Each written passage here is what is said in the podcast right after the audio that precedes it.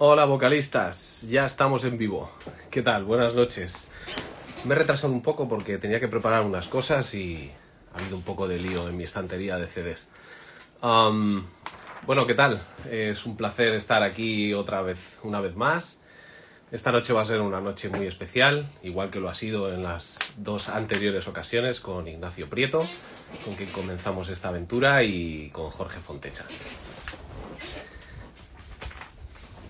Ok, ya va entrando gente, ya va accediendo gente. ¿Qué tal? ¿Cómo estáis? Esta noche es especial porque tenemos a, a un cantante que, que, bueno, que yo aprecio mucho a nivel musical y a nivel personal y que creo que está ahora mismo en, en un lugar envidiable ¿no? para muchos de los cantantes y, y bueno, porque tiene un nivel vocal alucinante. Yo pude mantener una conversación con él hace unos días. Siempre me gusta eh, la semana antes de hacer la entrevista poder mantener una conversación telefónica con el, el, vocalista al que voy a entrevistar para tener un contacto, un primer contacto y, y bueno, pues tomar eh, el pulso un poco para saber cómo va a ser un poco la, la entrevista y repasar un poco la biografía.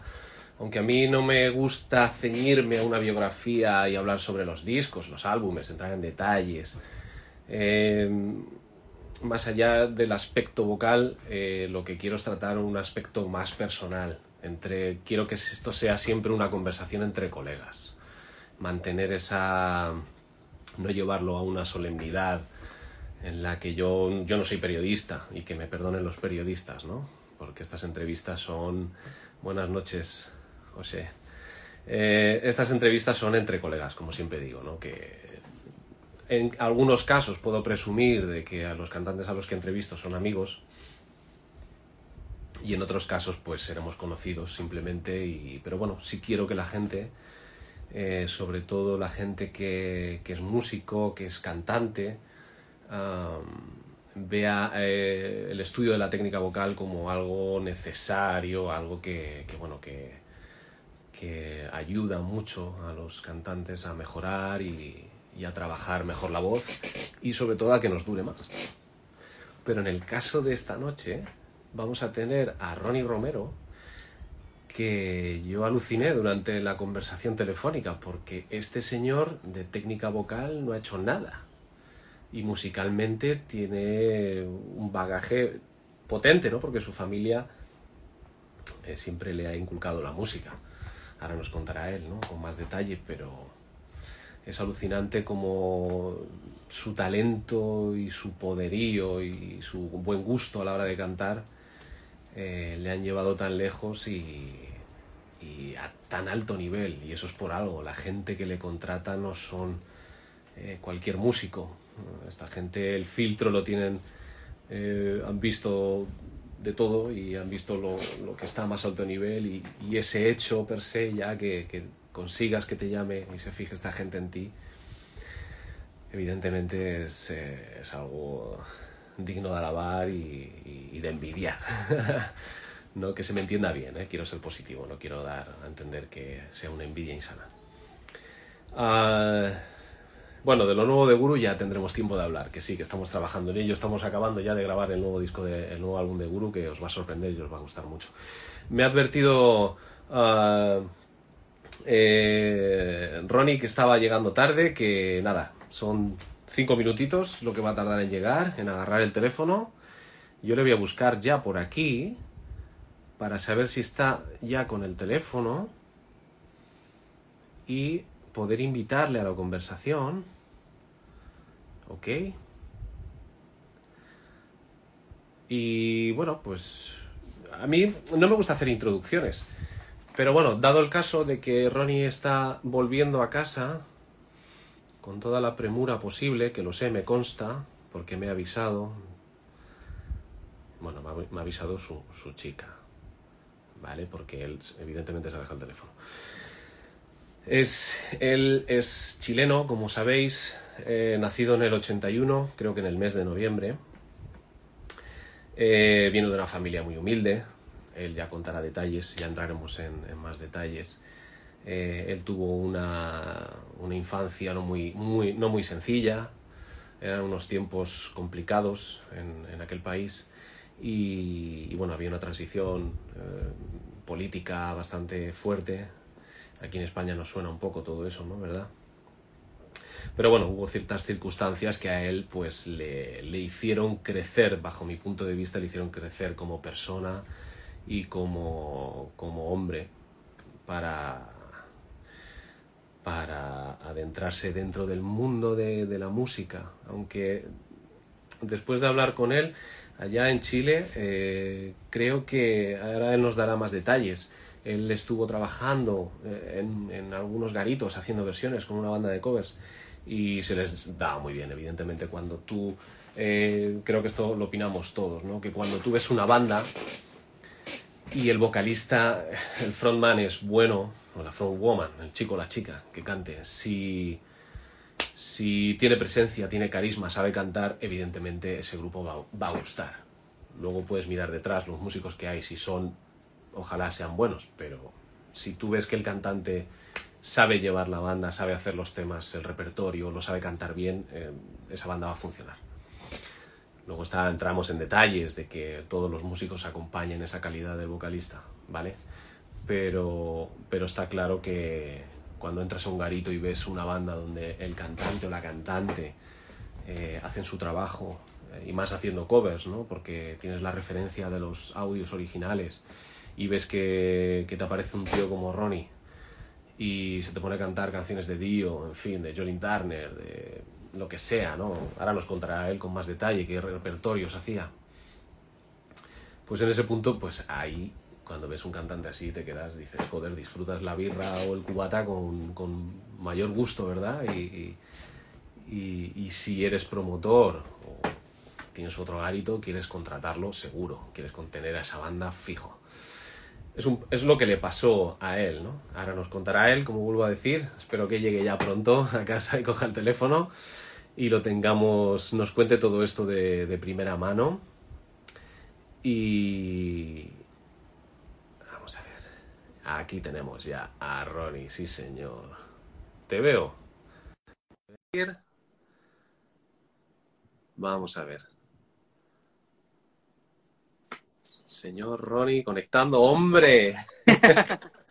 Por fin. Ya estaba ya hablando de más, tío. Me estaba viendo Hola. digo, ya me lío ya. No, yo entrando por la puerta, entrando por la puerta. Sí, sí, bueno, te habrá dado tiempo, yo que sé, ni que sea beber un poco de agua o algo, ¿o qué? No, no, no, que va. Vamos a entrar. Es que veníamos de, venimos viajando de Sofía. Sí. Eh, eh, y había, una, había un atasco ahí a la entrada de Bucarest. Bueno. Así es que tarda un poquito más. Por fin, por fin te tenemos aquí con nosotros. Un placer, oye, muchísimas gracias por aceptar la invitación. Nada. ¿Qué tal estás? Bien, bien, muy bien.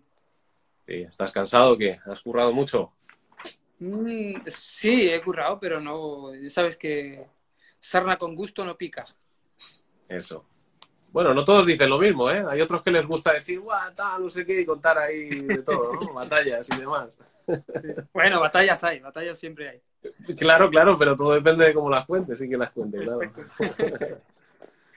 Bueno, pues oye, que yo estaba haciendo una pequeña presentación, pero a ver, me siento un poco incómodo. Yo no sé. Me la perdí, ¿no? Me la perdí. Espero sí, te la has perdido. Estaba hablando de ti, entonces, bueno, a lo mejor te pitaban los oídos, pero bueno. Pues... Yo creo que era todo, bueno, estaba remontando un poco a, a, a, tus orígenes, Chile, la época, tu infancia, ¿no? De alguna manera que hablamos y que yo, yo conozco, eh, que no fue fácil tu infancia y que quizás, eh, bueno, que tú tienes orígenes musicales en tu familia, que, que de alguna manera te han influenciado mucho a la hora de, de tener el talento que tienes, ¿no? Y que, y que, bueno, que esperaba que tú de alguna manera nos le pudieras contar a la gente un poco esos orígenes, ¿no? A ver, imagínate, yo, eh, yo, yo crecí en una, en una familia de, de músicos. Mi abuelo, que en paz descanse, era, era saxofonista, además saxo barítono, el grandote. Eh, y él tenía una, lo que se llamaba en aquella época, que ya casi no existe, una big band, eh, que eran estas típicas bandas con muchos vientos y muchos instrumentos que acompañaban a los crooners, eh, como Frank Sinatra y todos estos, ¿no? Y resulta que el crooner de esa banda era, era mi padre, él era cantante. en su juventud.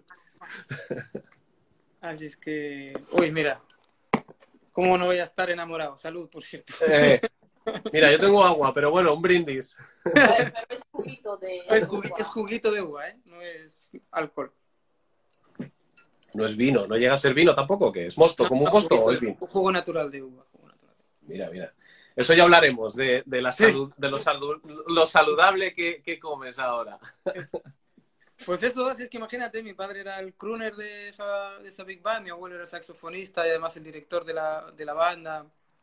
Luego todo eso provocó. Por otro lado, imagínate, mi madre era, se le daba muy bien cantar también y era, tocaba la guitarra. Ah, qué bueno. Y, y luego, claro, nosotros, nosotros los, los hijos, digamos, del matrimonio, pues, eh, sobre todo mi hermano mayor y yo, eh, mi hermana pequeña no, eh, nos, nos interesó desde siempre muchísimo la música.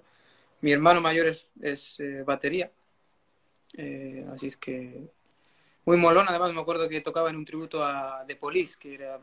Oh, casi nada. Los baterías sabrán que no es fácil Casi nada. de hacer. Y bueno, pues a mí desde pequeñito, como te digo, yo empecé a cantar muy, muy pequeñito. En el, mi, mi familia, mi familia es, un- es una familia de religión protestante. Mi padre era, que en paz descanse también, mi padre era el pastor de una iglesia y yo cantaba en el coro ahí desde muy pequeñito. Sí, Así eso es ya que- te, te empujó, ¿no? A tener esa disciplina, ¿no? Quizás de, de cantar y... No sé si tanto disciplina, yo era bastante, de pequeño era bastante Rebelde. Y, sí, era un poco oveja negra siempre.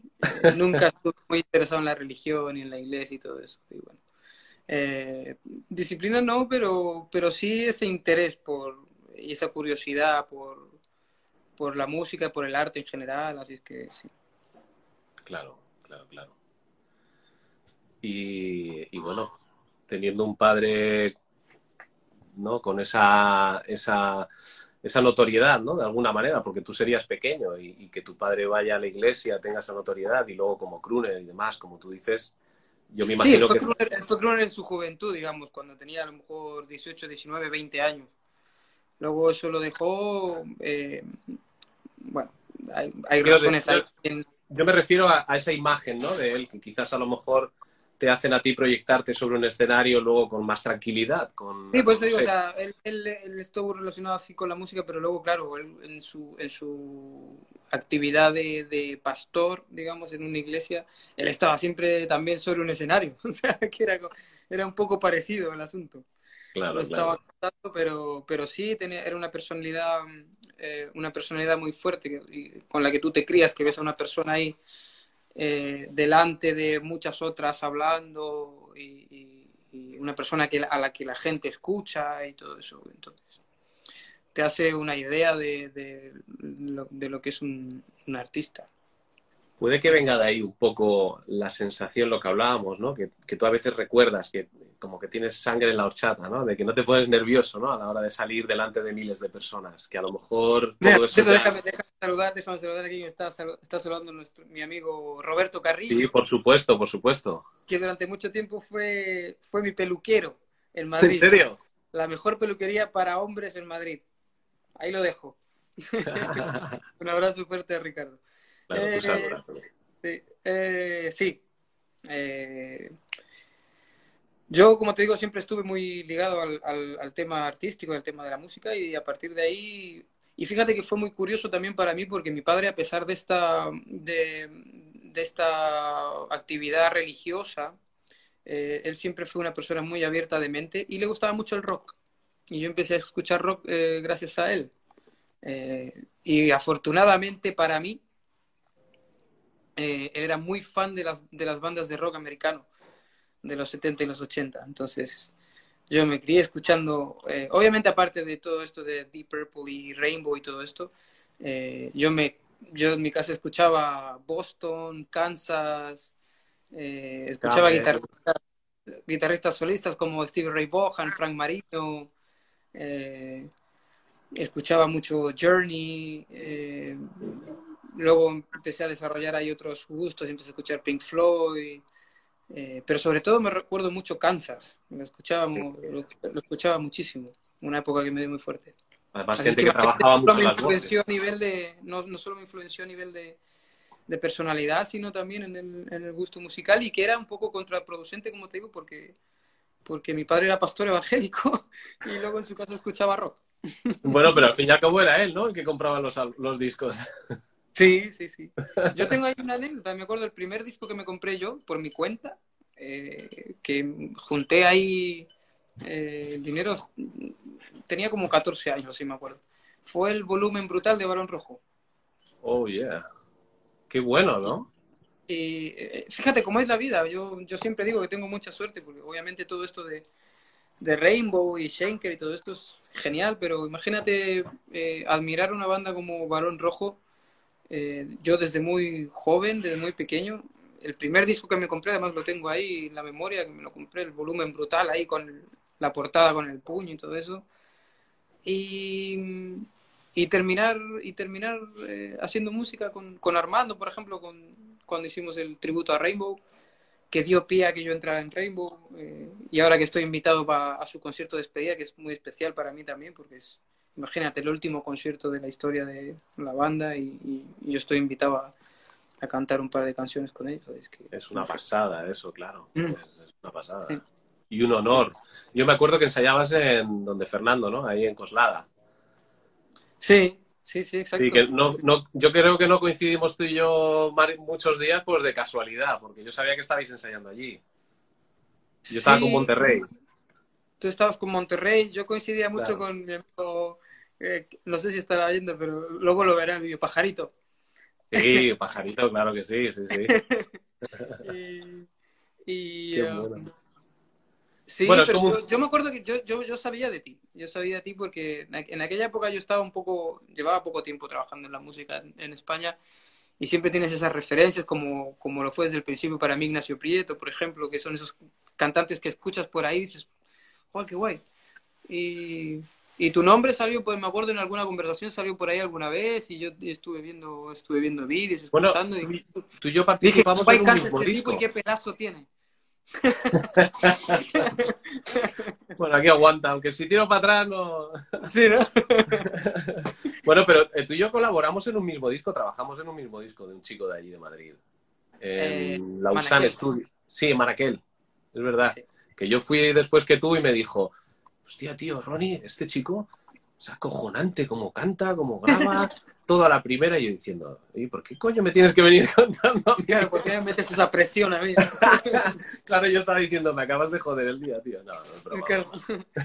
No, sí, me acuerdo de eso, fue una experiencia bonita. Porque había De hecho, de hecho tengo esos, esos discos, los tengo. Yo grabé en el segundo disco que hizo él, en el primero, ¿no? Sí.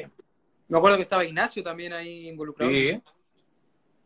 Eh, había otros cantantes y fue una bonita experiencia. Fue, de hecho, creo que una de las primeras veces que grabé en estudio profesional en, en España.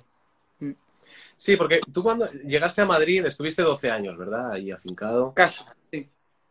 Bueno, Casi. casi 12 años, pero tú no viniste con la idea de cantar, o sea, tú tienes una profesión, tú eres ingeniero forestal y además estudiaste algo de derecho, administración de empresas y, y, bueno, pues eh, por situación personal te viniste a España y luego te enganchaste a la música. ¿Cómo fue ese, ese encontronazo con el mundo musical aquí? Porque claro, aunque tú allí, tú tenías una banda de covers, ¿verdad? Tocabas en un garito, en varios y funcionabas Sí. bien, tenías Sí. faena y demás. ¿Y, y- y cómo, cómo fue un poco ese impasse de lo que hacías en Chile a lo que hacías aquí? En... Eh, fu- fue como, como la, la mayoría de las cosas que, que, que me han pasado a mí en la música han sido una mezcla de una mezcla de fortuna y de estar en el, en el lugar eh, indicado en el momento oportuno. Yo no estaba, como, como dices tú, yo no estaba, yo no estaba interesado en, en la- yo llegué el, en 2009, llegué a, a- a Madrid, no estaba interesado en, en- o no estaba buscando hacer digamos. Y yo estaba haciendo mis cosas, hice ahí, me busqué la vida de un montón de maneras y hice muchísimos trabajos que no están, no estaban ni siquiera relacionados con lo que había estudiado yo, pero claro, en ese momento tienes que un poco buscarte la vida y y por casualidad me contactó una, unos chicos que estaban buscando a través de un amigo, que estaban buscando un cantante para su banda, pero tampoco era una banda eh, con intenciones eh, profesionales, era una banda de estas amigos que se juntan el fin de semana a tocar y a pasar el rato. Y yo dije, mira, bueno, por lo menos el día domingo voy allí al, al grito de Fuenlabrada y, y, y, me lo paso bien, conozco gente, porque en, esa, en ese momento tampoco es que tuviera amigos ni nada. Y, y, y por ahí, fíjate que empezamos a tocar, hicimos un par de conciertillos ahí en el, en, en el grito y luego en me acuerdo que hicimos un, un conciertillo también en un club de Getafe, pero no me acuerdo cómo se llama, algo pequeñito. Cositas así que haces eh, un poco para, para, como hobby, ¿no? Claro. Y a, la, a raíz, a raíz de estar eh, ensayando en los locales del Grito en Fuenlabrada, que es un poco el epicentro de la movida rock y heavy en, en, Madrid, porque hay muchas bandas que van a ensayar ahí, eh, eh, me contactó Jero, Jero Ramiro, para, para entrar en San Telmo, que fue ya el momento cuando como que me doy más a conocer en el, en el mundo del, del heavy, del rock en España. ¿Y, y cómo, cómo llega esa llamada? ¿Él te ve en algún show? ¿Te... Fue gracioso, gracioso, fíjate, porque yo, como yo, yo te contaba antes que yo, me, yo era muy fan de Barón Rojo, pero yo en aquella época eh, yo no consumía, no consumía música en, en, castellano que no fuera Barón Rojo, o sea, no conocía más allá de eso. No tenía conocimiento de las bandas que habían, en, de las otras bandas que había en España. Entonces, yo me acuerdo que me, yo estaba en el grito ahí ensayando con mis amigos y todo eso. Y uno de los chicos de recepción me dijo, oye, tengo un amigo que, que me pidió me pidió tu número de teléfono porque te vio, te escuchó cantar y, y, quiere hablar contigo, ¿le puedo dar tu número? Y dije, sí, sí, sin problema. ¿no? O sea, yo no me imaginaba nada en ese momento. Y me acuerdo que me llamó Jero, eh, me dijo, hola, soy Jero Ramiro de Saratoga, y yo me quedé, dije, Saratoga. Vale, ¿no? Dije, vale. eh, y le costó un poco. La... Luego te voy a contar otra anécdota que es más graciosa y tiene que ver también con, con este mismo tipo de cosas. Eh, Tú dale, Ronnie, que... Me quedé ahí dije, y ya me explicó el quién, quién, era y todo eso y dije, ah, vale, guay. Me dijo que tenía una banda que se llamaba Santelmo y que, que estaba buscando cantante y todo eso. Pero, pero al final estuve poco tiempo con él. Estuve, yo en la banda esa estuve como seis meses o así, no, no, no alcancé a llegar ni un año porque en realidad era, me, me, en esa época yo estaba, me acuerdo, sin trabajo y todo eso y obviamente cuando estás en una banda tienes que, eh, aparte de invertir tiempo, tienes que invertir dinero. Y ellos querían grabar un disco y había que poner dinero y dije, mira, no puedo porque yo sí, apenas, apenas me estoy en vida como para invertirlo en un hobby no, no, no me parecía correcto. Así es que hasta ahí llegó. Luego, obviamente, a raíz de esa banda, pues empecé a conocer más gente en el mundo del heavy, periodistas, otras bandas, empecé a conocer gente que me empezó a llamar para grabar un tema de su disco, como porque creo que estaba mi amigo Pedro Oliva por ahí también conectado. Me acuerdo que estuve grabando con, conocí a mucha gente en Murcia y, estuve también ahí haciendo cosas con gente de Murcia y bueno, a partir de ahí, luego conocí a José Rubio, conocí a, a, más gente, por ahí se hizo el contacto con, con el que era el bajista de Balón Rojo en esa época, que era Borca Alegre, para hacer el tributo a Rainbow, involucró el Armando de Castro y todo esto, y el resto de la historia ya lo conoce toda la gente. Bueno, pero mola que lo cuentes tú, es distinto. También un poco por eso hacemos, a mí me gusta hacer estas entrevistas, ¿sabes? Porque sí. hay veces que la gente también sabe cosas, pero luego muchas que no, que mola escucharlas, gusta más, ¿no? Que, sí. que las cuente de, de por cómo las vive uno. A mí, pues yo te digo, pues es que fue muy gracioso eso, porque yo me acuerdo perfectamente. Me pasó eso, y eso me pasó con dos personas en, en España. Me pasó con Jero, que obviamente una vez que ya le conoces, sabes la importancia a nivel nacional que tiene, ¿no? O sea, Jero Ramiro de Saratoga, toda esta historia de la banda y lo importante que es para los fans en, en España, los fans del claro. heavy en España, la banda y todo esto, el, todo el éxito que tuvieron en Latinoamérica también, y bueno. Eh, pero claro, cuando no tienes idea y te llama un tipo y te dice, mira, soy tal, yeah. ¿qué haces? Luego ya me di un poquito de... metí la pata, pero bueno. Y me pasó también con, me pasó también con, con, con el líder de Mago de Oz. también. Me pasó exactamente lo mismo. Me, llamó para... Ahí fue una mezcla de otras cosas porque me llamó justo en un momento en el que yo estaba... Estaba, me acuerdo que ese día yo estaba durmiéndome la siesta, intentando dormir la siesta. Eh, era un día domingo, me acuerdo perfectamente. Y además yo estaba, fíjate cómo son las cosas, yo estaba esperando que me llamara una persona de, de, de Vodafone para, para un tema del teléfono. Entonces yo estaba medio dormido, suena el teléfono, contesto y me dice, hola, soy Chus. Hola, Ronnie, soy Chus. Y yo pensaba que era el tipo de Vodafone. Esta va a ser buena. Claro, y le digo, sí, dime. Eh, y se quedó así un poco y dice, no, no, que soy Chus de Mago de Oz.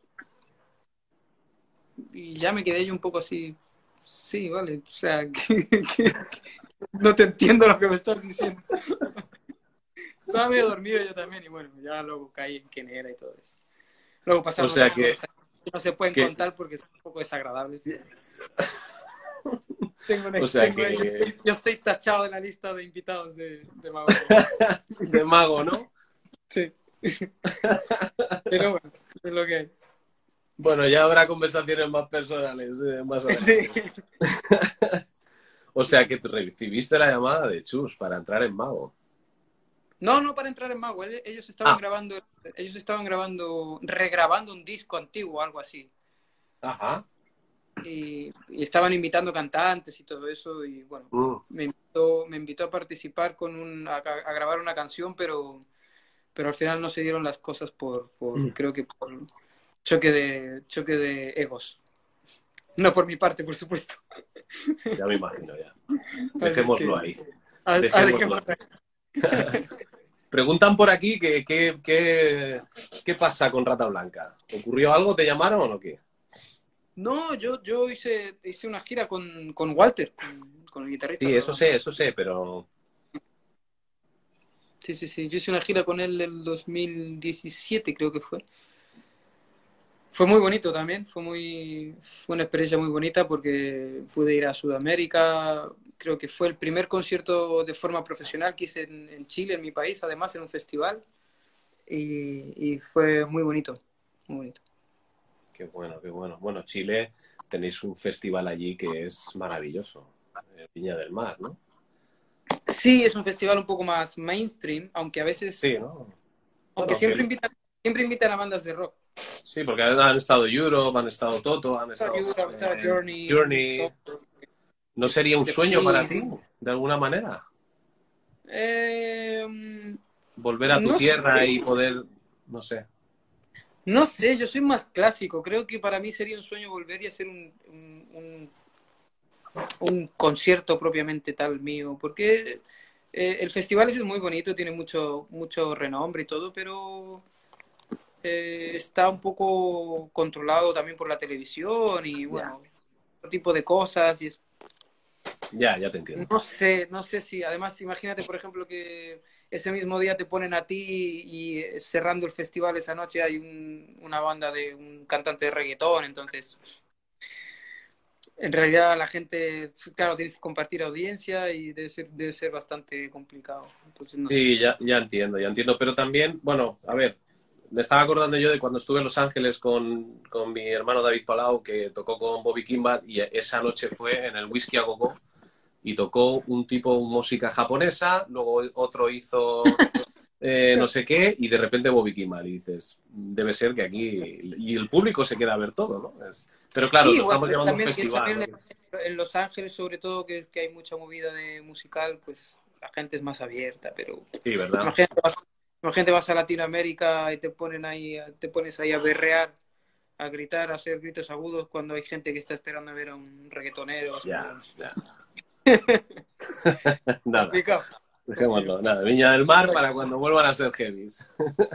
Exacto. Como el España Entonces- Heavy de aquella época. ¿no? Sí, ¿no? Qué pena, ¿no? Que ahora estábamos hablando de lo de Barón Rojo, que para ti fueron una referencia que, que con el tema del coronavirus se haya parado, ¿no? Lo del, lo del show y eso.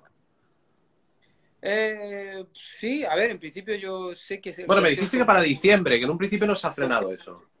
Sí, el concierto del 30 de diciembre en el Wishing Center creo que de momento va. A mí me han no me han dicho que no. Vale, vale. Yo qué sé, pero ya sabes cómo es esto, o sea, un día sí, otro día no, entonces probablemente lo cambien, no lo sé. Claro, De momento no, de momento va. con calma. A esperar, ¿no? A ver qué. Sí, porque eh, hablábamos que, que, eh, a nivel mundial esto ha sido una patada en el culo y una parada, Sí. un frenazo Mm. absoluto, ¿no? En, en- en- bueno, en muchos, pero estamos hablando del tema del espectáculo y de los shows. Sí, sí, sí, sí. Tú Imagínate. parabas, yo te- parabas en casa dos meses, ¿no? Al año. Tú estabas en Los Ángeles, estabas por Europa, estabas con Vandenberg, estabas Sí, además fíjate, además fíjate que yo fui, yo fui objeto de objeto de contagio eh, de alto riesgo bastante, o sea, eh, yo porque sí, porque to- esto empezó, fíjate, ¿te acuerdas- acuérdate que esto del coronavirus, la primera noticia y todo esto empezó como en noviembre del 2019. Cuando descubrieron el virus en un pueblo de China de alguien que se había comido una sopa de murciélagos y todo eso. Que al final ya se supo que era todo mentira y bueno. Sí, Eh, yo estaba viajando mucho. Yo en noviembre, diciembre, en diciembre, sí, estaba girando con Corleone y me hice, creo que te lo comenté, 27 conciertos en 30 días por toda Europa.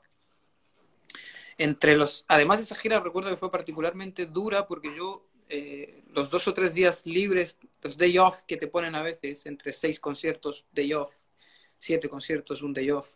Me acuerdo que uno de esos day off eh, yo me fui a hacer un concierto privado a Rusia. Estábamos, estábamos tocando Corleone en Budapest, creo que fue.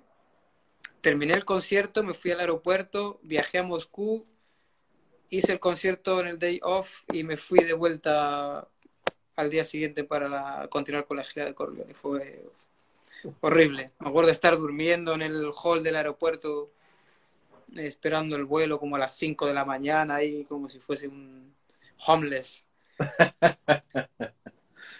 Eso está, está bien que lo cuentes porque parece que ahora vives en abundancia, de que todo es súper comodidad, que pueda pensar la gente, ¿no? Porque lo hablas con gente y parece que hay como, como niveles, ¿no? En los que todo, yo lo suelo decir mucho, ¿no? Que te cogen y te ponen en el escenario, estás guapito, todo maquilladito, con tu estilo, con tu rollo, sales, que cantas y no hay cansancio, no te has tirado horas en una sleeper, no has estado en vuelos, no has estado durmiendo en aeropuertos, parece que todo es maravilloso. O sea, de eso, eh, lo que pasa hay es una, que... hay- Dime, dime. hay una cosa que yo creo que tiene que entender, que tiene que entender la gente. Yo lo digo siempre en las entrevistas que me, ha- que me hacen todos, los periodistas siempre te preguntan. Eh, hay una cosa que la gente no, a lo mejor no se da cuenta y es que eh, el mundo de la música como lo conocíamos o como lo, ve, como lo vemos a veces que era en los años 70 y los 80, eso ya no existe. Eh, ya no, para empezar, los, los contratos discográficos millonarios, esos que firmabas un contrato discográfico y te daban un cheque de un millón de dólares, eso no existe ya. Ya no adelantan está- nada. Eso, eso para otro estilo musical mainstream como pop eh, o reggaetón que hablábamos antes y todo esto, eh, probablemente sí. En el mundo del rock ya no. Eh, eso ya no, no pasa. Es imposible. Tú puedes acceder a, a buenos eh, deals con, con, con sellos discográficos que te dan un adelanto, eh, un advance que se llama para grabar tu disco, pero resulta que ellos no te están dando dinero porque ese advance es, al final ellos te lo cobran de tus royalties, o sea, ellos te están adelantando tu propio dinero, un dinero que tú no tienes. Te están diciendo lo que les vas a deber luego, claro. Exacto. Eh, eso es un record deal, por si la gente no lo sabe. O sea, ellos te avanzan un dinero que te van a cobrar, cobrar luego en, en cuotas. ¿No? Es como un crédito bancario en realidad, no tiene mucha diferencia. Obviamente la diferencia es que no te cobran intereses. Pero, pero, pero eso es un record deal. Es, es- eso es, no, como te digo, es- eh, probablemente Lady Gaga y es- esta gente, Rihanna y todos estos sí tienen esos, esos deals en que les pagan muchísimo dinero y luego obvi- obviamente ellos tienen muchos royalties porque tienen mucha venta de discos, tienen mucha exposición, luego todo eso está relacionado con sponsoring de, de, marcas importantes y todo eso.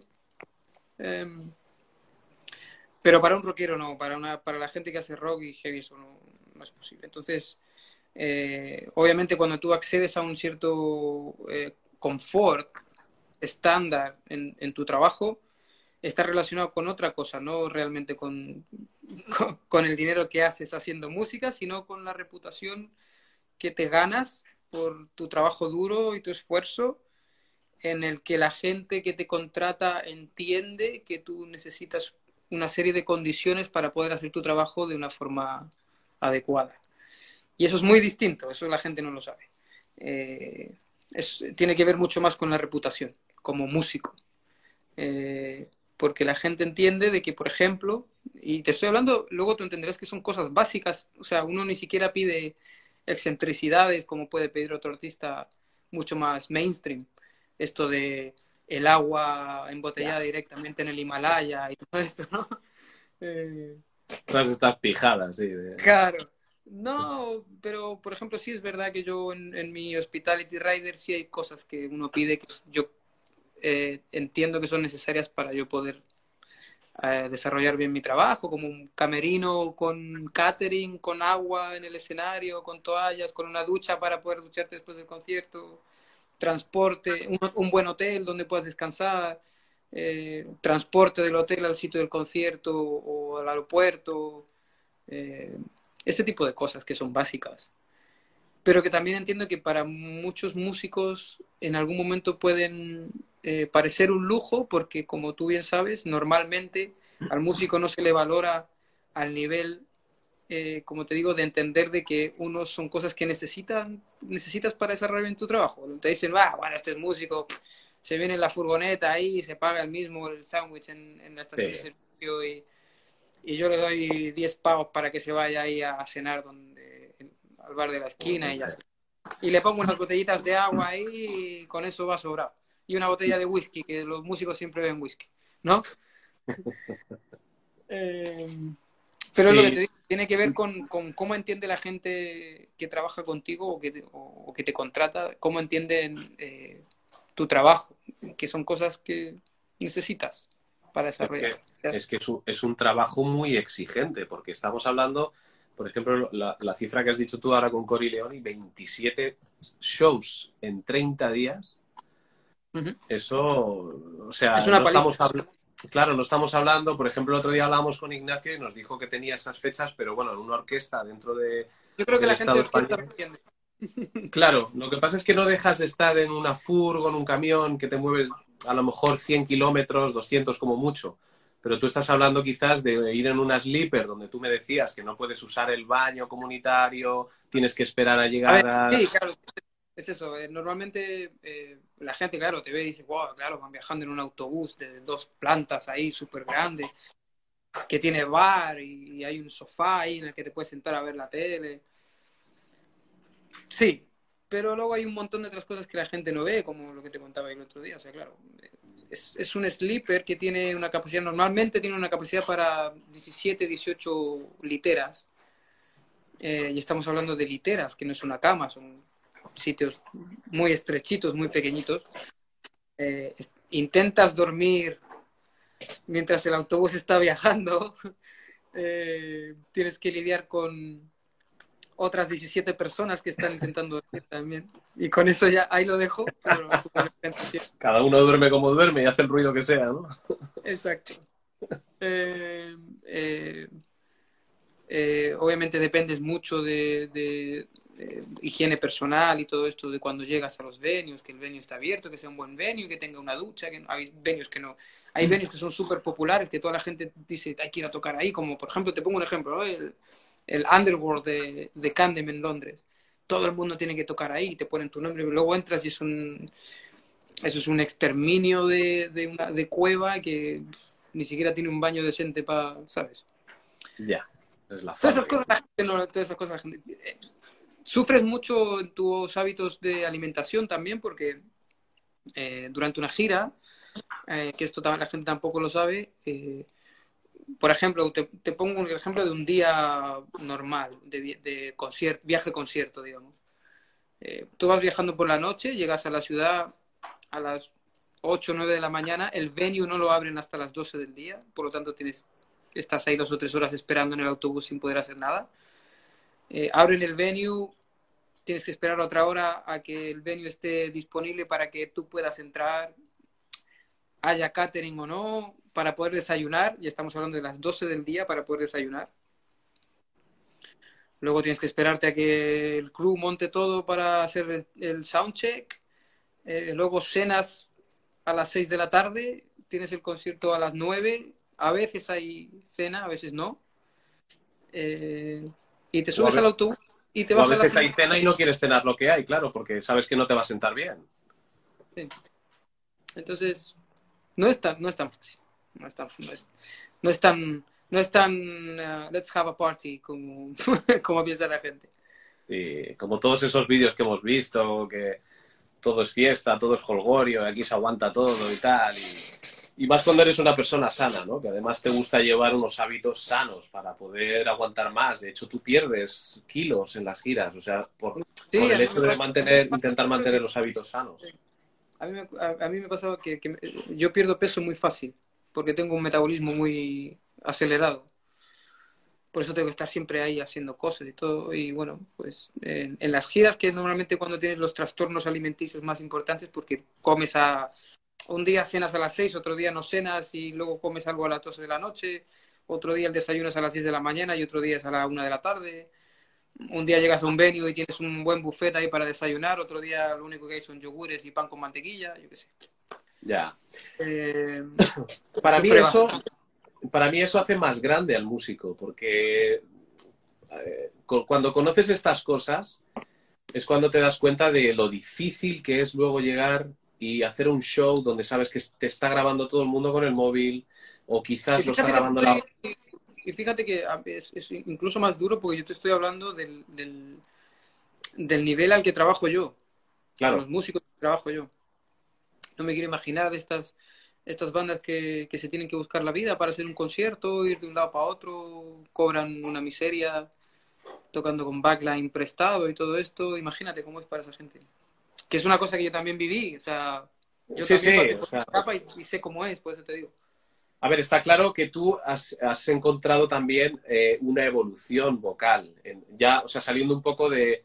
eh, es lo que tú estás diciendo. Antes cogías una furgoneta, ahora coges una sleeper. Muy bien. Mm. Pero eh, no, o sea, a nivel vocal, tu evolución también ha sido progresiva, evidentemente, ¿no? Y, y- ¿Sabes qué pasa? Que, que, que uno aprende, uno como, como músico, eh, y creo que le pasa no solo a, no solo a, a los cantantes, también a, a otro tipo de músicos, guitarristas, bateristas y todo eso. Es como si te adaptaras a las condiciones en las que tienes que hacer tu trabajo.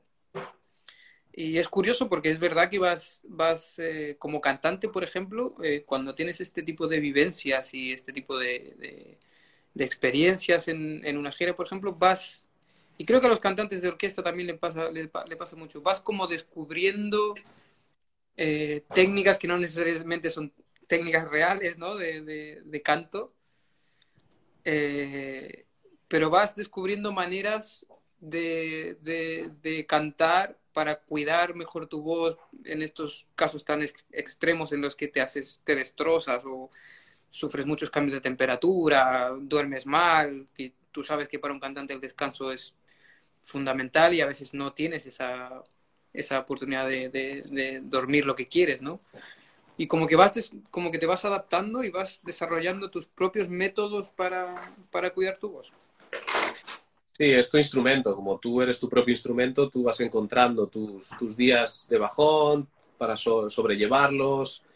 Tú también eres una persona que no sufre, eh, por lo que hablamos tú y yo el otro día, que, que no sufres mucho los cambios de temperatura. Eres un tío que se adapta bien al frío, al calor, estás cómodo. Yo es que ¿no? siempre No- digo, pues, mira, cual- cualquier cosa buena que digan de mí, yo siempre digo, es que tengo mucha suerte. Eh, y- y- no, es verdad, es que es verdad, porque imagínate, ya o sea, te dedicas a cantante y, y yo no sé si es genético o no, pero yo tengo muy poca propensión a, a enfermarme, a, a resfriarme, por ejemplo.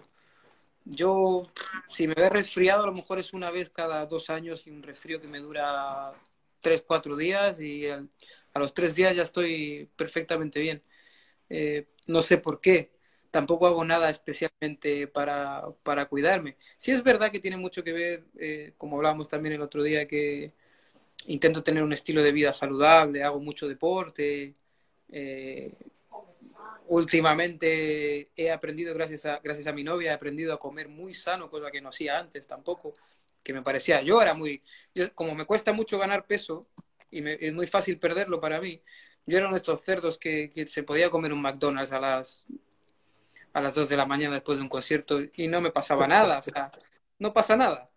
Eh, te quiero decir también que a veces sí, a veces me tiento ahí, me como un KFC y bueno, pues está bien. pero, pero yo, por ejemplo, me he descubierto ahora, como te decía, gracias a mi novia, me he descubierto comiendo el 99% de las masas integrales, por ejemplo, cosas a, la que, a las que nunca le había prestado atención. Eh, mucha verdura, mucha fruta que tampoco consumía antes. Eh, todo sin azúcar, jugos sin los, los zumos de fruta y todo esto sin azúcar y todo eso, que antes son cosas a las que no, no, les das importancia, pero luego cuando te pones a pensar dices, es que en realidad te sirve porque, fíjate, no me enfermo. Claro, sí, sí, es súper importante, parece que no, pero, pero porque también está todo muy lleno de azúcares, las masas no, no suelen ser integrales y van con muchos añadidos. Sí, claro, es que mira, además, además lo hablaba el otro día con, con mi novia, porque decía yo, yo es que antes decía, veía en el supermercado, mira, jugo, jugo de piña, jugo de piña, o sea, ¿qué, qué malo puede tener un jugo de piña? Claro, luego te pones a leer ahí.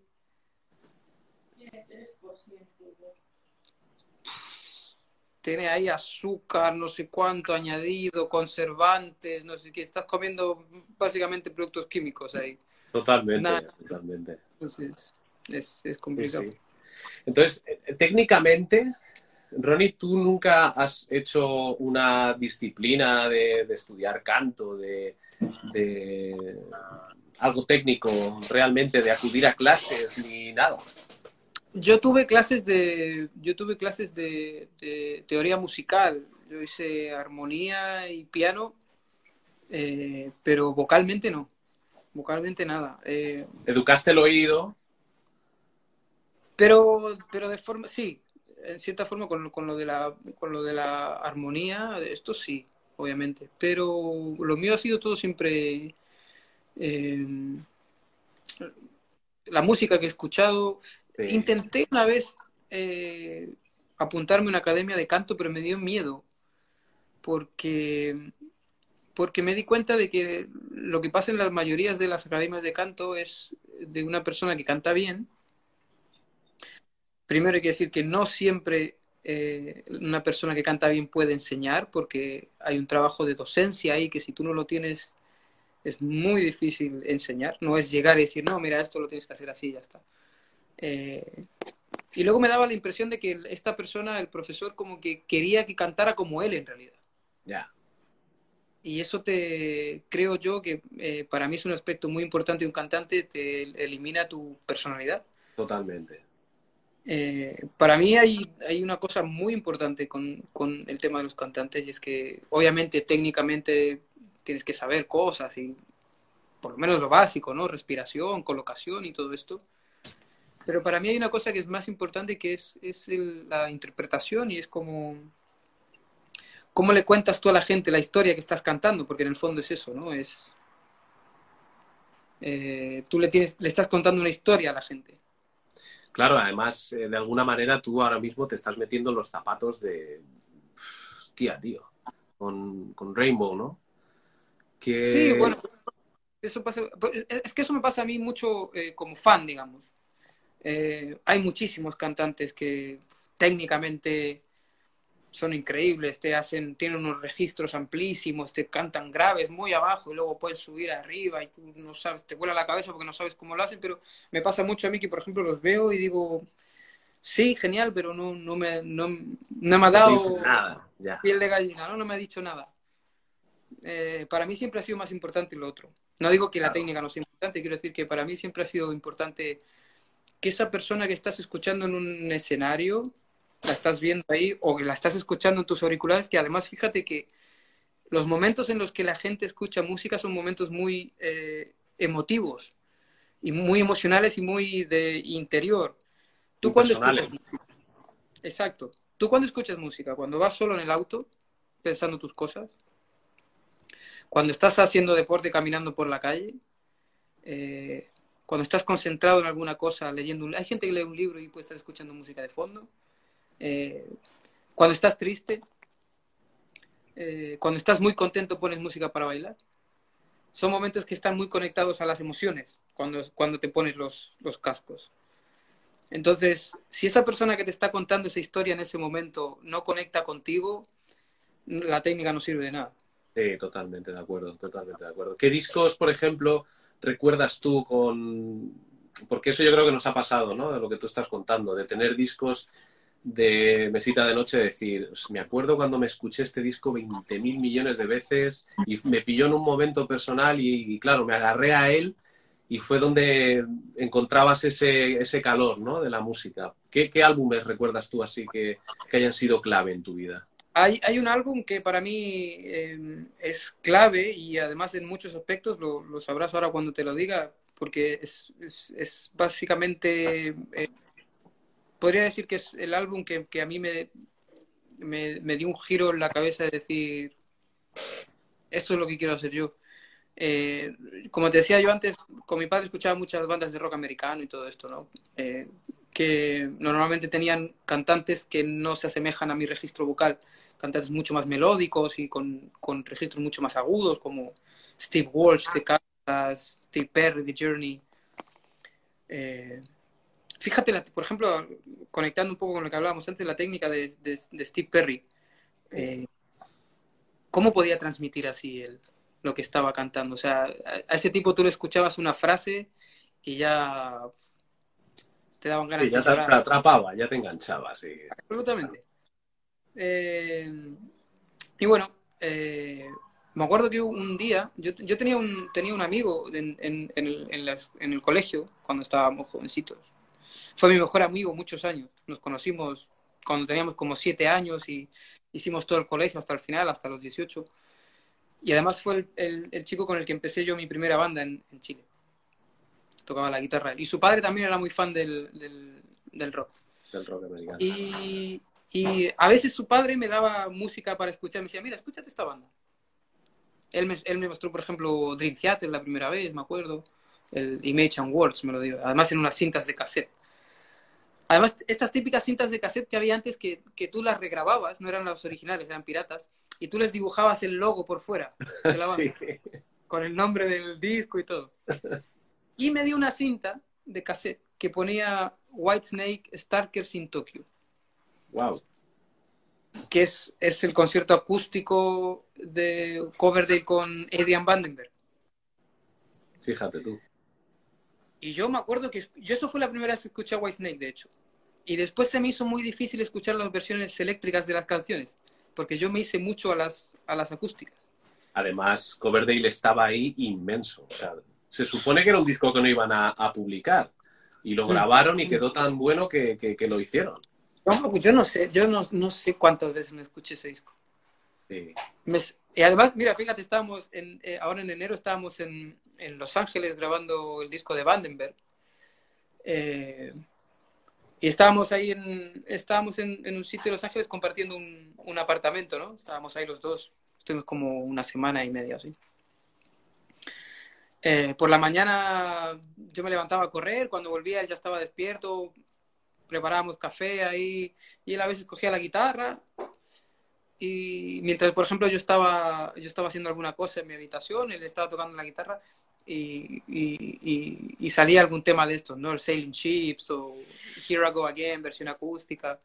Y yo me ponía a cantarlo, porque obviamente, como te digo, yo esas canciones me las sé al revés y al derecho. Me las sé también que yo me sé todo, de ese disco yo me sé los discursos entre, entre canciones, me sé las, las bromas que hace Coverdale con el público, uh, todo, me lo sé todo, todo. Vamos, todo, que lo podría reproducir de arriba abajo. Claro, y un día, un día Adrian me dijo, dice, me da miedo porque es estar escuchando a David porque te sabes todo el disco, o sea, tal cual. Y le daba mucha risa a él eso. Y ahí le expliqué yo, digo, no, es que este disco a mí me, me marcó mucho. Eh, le, y... le, transportabas, ¿no? Ese momento y todo, claro. Yo me acuerdo que lo conocí a él, además, eh, después del primer concierto que di yo con Rainbow, el 2016. Eh, fue el primero de los tres conciertos que hicimos eso, ese año. Ese, ese concierto, especialmente me acuerdo ese día en Lorelei, en Alemania, había mucha expectación y había mucha... Um, eh, entre, la- entre el público había mucho músico famoso.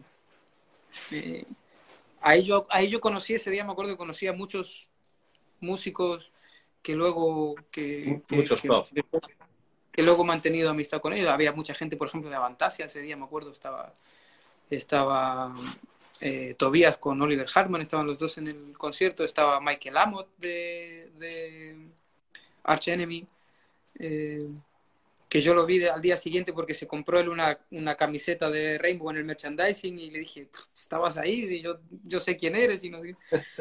Eh, bueno, estaba la, estaba la gente que había tocado con nosotros en ese festival, el bajista de Aerosmith, eh, estaban los chicos de Sabaton, me acuerdo. Sí, o sea, vamos, que... Son muy fans de, son muy fans de, de Rainbow. Y ese día, después del concierto, yo recibí un mensaje de Adrian. Y me dijo, estaba viendo vídeos del concierto, te felicito, enhorabuena, disfruta del éxito, tal, no sé qué. Y yo le dije, "Pff, o sea, muchas gracias, yo sé quién eres. Y le conté la historia del, del Starkers in Tokyo. Y ahí empezamos a hablar, la verdad. Eso fue hace como cuatro años así. Ahí fue cuando empezamos a, a estar en contacto con lo que terminó luego el, el- el trabajar juntos. O sea que fue poco a poco, fue progresivo. Él se puso contacto, Sí. y... Sí, sí, sí. sí. Qué bueno, qué bueno. Eh, Ronnie, quedan tres minutos para acabar la primera conexión. ¿Ya? Sí, ya ha pasado casi una hora. Vale. Paramos un momentito, reconectamos, ¿vale? Vale. Si quieres, estos suelen ser dos, tres minutos. Yo sé que acabas de llegar a casa, además, si necesitas hacer cualquier cosa, tienes dos, tres minutos, ¿vale? Perfecto. Ahora nos vemos. Ahora. Y ya estará. Bienvenidos de nuevo, vocalistas. Vamos a retomar la conversación con Ronnie. Está siendo súper interesante. Es un gustazo poder contar con él y con todo el público, que la verdad que hoy se nota que hay mucha gente expectante. Estamos esperando a Ronnie para recuperar. Ok, ya te tengo aquí, maestro. Continuamos con Ronnie Romero. Oh yeah, está entrando, conectando ahora. Ahora. Mira, se acaba de conectar Javi. Javi García. Llegó tarde. Llegó tarde. Sí, ha llegado tarde. Le vamos a poner. Le vamos a poner una, un aspa en la ficha. Bueno, a Javi, a Javi García le conocimos. Bueno, le conocemos en común. Yo le conozco hace muchos años y, y- y tú has compartido eh, banda con él, el Lords of Black, ¿no? Que ahora está un poco de. Está un poco en. En tu, en tu agenda ya ha pasado a diría estar de él, la. Loro Black, Loro Black. Loro Black, Loro Black. De eso nada, dice. No, yo le tengo mucho aprecio a, a Javi porque, porque nos llevamos muy bien y, y tenemos un humor similar, nos reímos de las mismas cosas. Eh, obviamente porque es un, es un bajista y como la copa de un pino. Dice que está desde el principio, ¿eh? pero en la sombra. No te vi yo, ¿eh? No te vi yo. Yo tampoco. Así es que sí, le tengo mucho aprecio. Siempre le digo, sabes que si sale algo yo te llamo a ti el primero, aunque luego des por culo en las, en las giras. Es muy grande. Ya vi cuando fuisteis a Japón, cuando volvisteis allí. Me hizo mucha ilusión veros juntos otra vez allí. La verdad que sí. ¿Qué tal la vuelta con Lords of Black? Bien, ha sido bien, notición, ha sido notición eso, claro. Sí, ¿verdad? Eh, bien, bien. Eh, el disco está muy guay, hay mucha expectación. eh, creo que creo que hemos hecho un disco bastante sólido, eh, distinto al anterior, distinto al último que hicimos. Y, y- y lo bueno es que la gente lo está esperando, a pesar de toda este, esta situación con la pandemia y todo eso. La gente está ahí esperando por, por, por música fresca de la banda y muy contento. Es bueno, ¿no? Que ahora en este momento de parón puedas publicar cosas nuevas, cosas distintas, ¿no? Que, Yo la verdad es que he tenido, como te contaba el otro día, he tenido bastante tiempo. Eh, eh, ahora, vuelvo a decir, muchísima suerte porque sé que hay, hay, hay muchos músicos que no pueden decir lo mismo, pues así es que yo me considero muy afortunado de, a pesar de, a pesar de este tema del COVID, yo he tenido bastante trabajo, ya no en conciertos, por supuesto, pero pero te digo, he grabado estos meses me he grabado como cuatro discos así.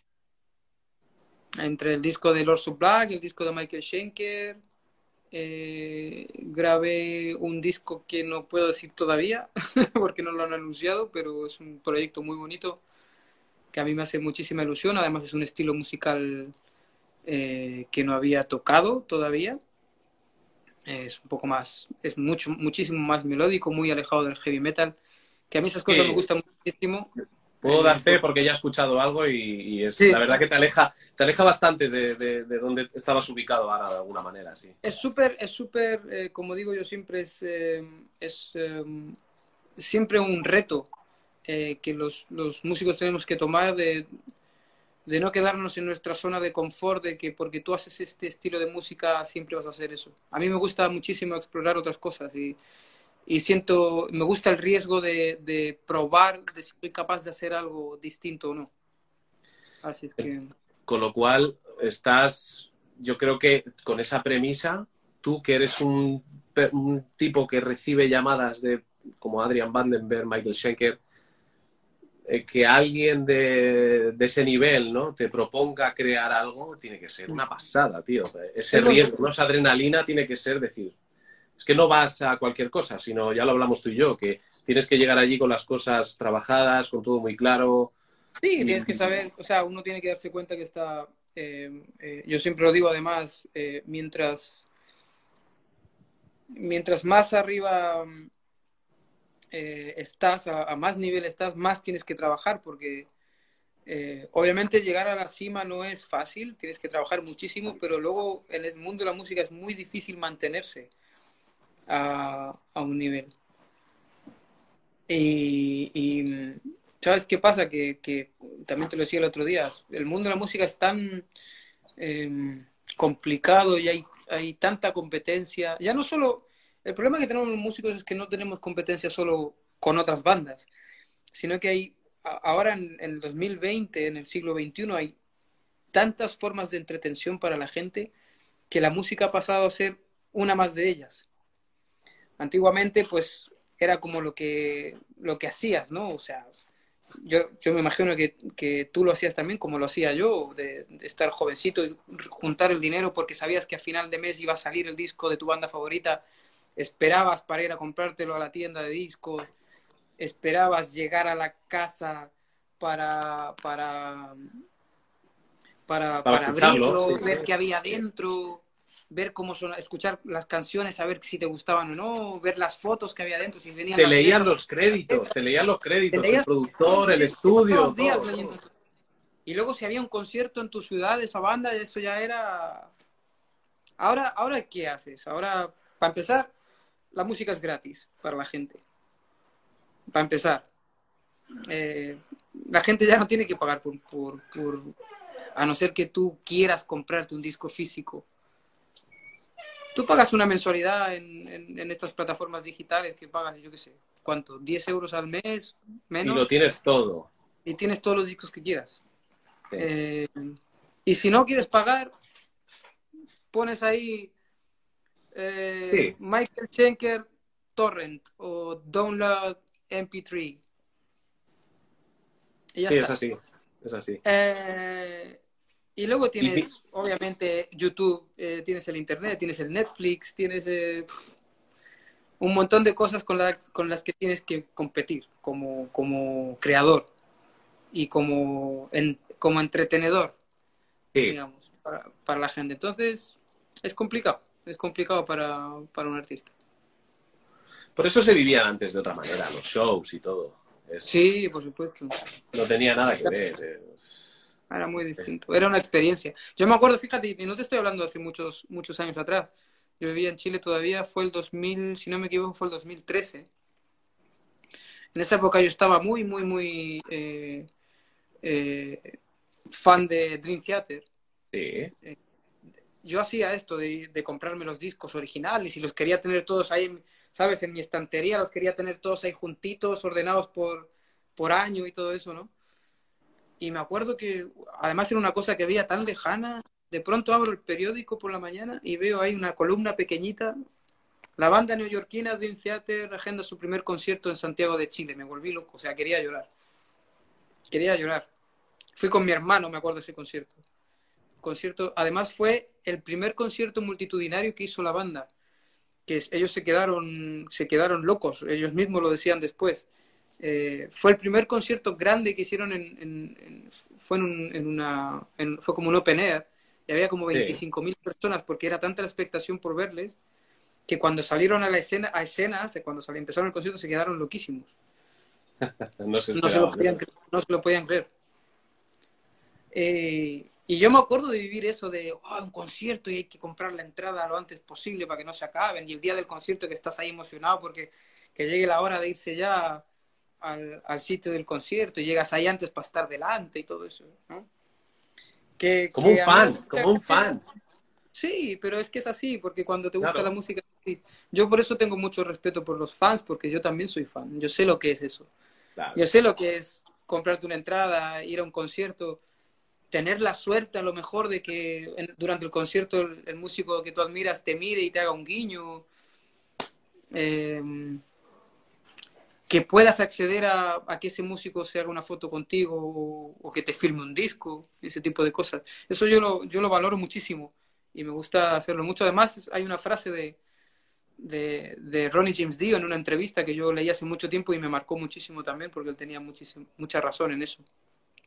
Dice, eh, tú no vas a recordar a toda la gente que conociste durante tu carrera musical, pero ellos sí te van a recordar a ti en ese momento en el que te conocieron. Así es que intenta ser, comportarte de forma amable con ellos porque ellos se van a, se van a acordar de ti. Claro, ese es momento para ellos es único. Eso es verdad, tú ¿a cuánta gente ves después de un concierto? Estás firmando ahí, haciéndote fotos, no te acuerdas de la gente. Totalmente. Pero es bonito, es bonito que tú valores eso, porque luego se aprecia que tú lo hagas. Se nota que tú llevas esa filosofía. Pero es que al final, ¿sabes qué pasa? Es que yo, eh, yo lo normalizo en cierta forma porque no me parece algo, no me parece un extra. Eh, creo que es algo que es parte, es, es parte de tu trabajo y algo que tienes que hacer. Y es la filosofía que me gusta de Ron- que tenía Ronnie James Dio. Lo hablaba, lo hablaba Tony Iommi en una entrevista hace muchos años también. Decía, cuando Dio entró en Black Sabbath, eh, y vieron que después del- de los conciertos Dio se bajaba donde estaba la gente a hacerse fotos, a saludar, a firmar cosas, y a estos no les gustaba, Tony Iommi y al resto de la banda les, parecía mal eso. Decía, ¿por qué este, tío- este tío se baja? Nos obliga a nosotros a ir. O quedamos mal nosotros porque no vamos. Eh, pero él tenía esa fil- esa filosofía de cuidar al fan porque en, en realidad esa gente es la que es la que te da de comer, ¿no? Es la que compra los discos, es la que Totalmente. compra tickets para ir a los conciertos. Tiene que ser así. Totalmente, sí, pero no todo el mundo lo valora, eh, Ronnie. Te quiero decir que, que, que está, está bonito que tú, que tú lo sepas valorar porque luego tú lo, lo llevas a cabo, porque no todo el mundo, hay gente que pues lo ve de otra manera, aunque tengan talento, lo hagan muy bien y todo el mundo va a verlos, pero También hay que entender, perdona que te interrumpa, hay que entender, eh, a veces hay que entender las circunstancias, porque a mí me gusta muchísimo hacer esto. Eh, normalmente lo hago en mis conciertos cuando tengo conciertos que no son muy masivos, estoy hablando de salas para 500 Claro. personas, normalmente se quedan 100 o así después del concierto, pues sales ahí, te haces, te vas al merchandise stand y te haces fotos, firmas, está muy bien. Sí, exacto, se sobreentiende eso, Y- claro que. ¿Sabes cuál es el problema? Que yo intenté hacer esto en un con- después de un concierto de Rainbow ¿Y qué? en, Mos- en Moscú, el año 2018. Tocamos en Moscú, en el Olimpinsky Stadium, que es, un, es una arena para 40.000 personas. Eh, y claro, terminó el concierto.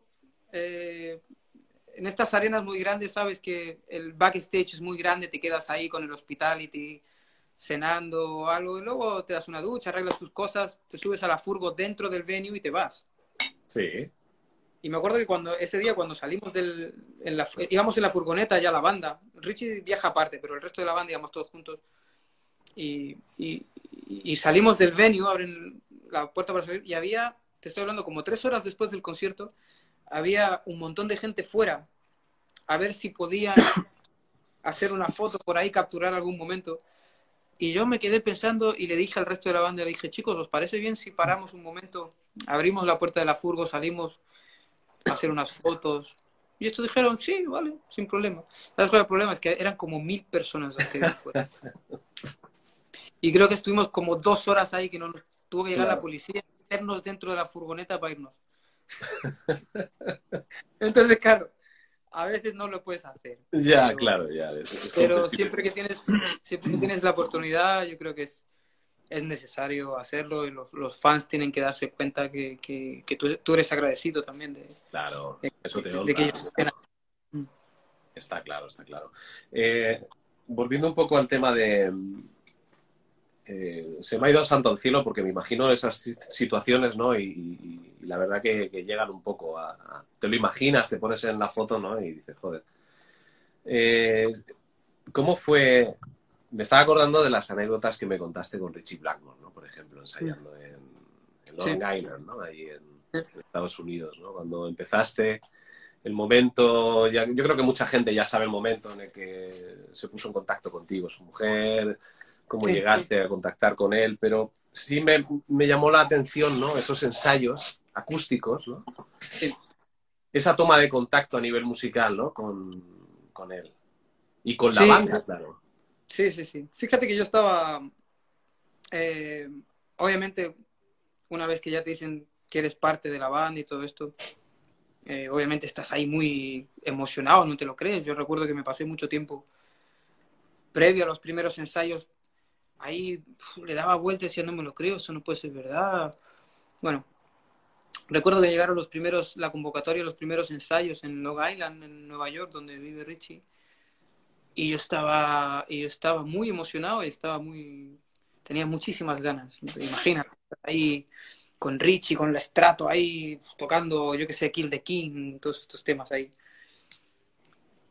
Y, y me acuerdo que, que llegamos y ya me empecé a sentir raro porque era todo como muy tranquilito y no, y no, no ensayábamos, los primeros ensayos no fueron en un, en un club con un escenario ni con todo el backline. Eh, cuando lo veo a él llegar con una guitarra acústica, luego veo que llega el guitarrista, o sea, el baterista, perdón, con, con un cajón de estos de madera. Qué fuerte. Yo estaba buscando mi micrófono por ahí en la pena y no veía nada por ningún lado. Y me decepcioné bastante, me decepcioné bastante y, estuvimos, estuvimos una semana ensayando así acústico. Eh, eh, él tocaba la canción así.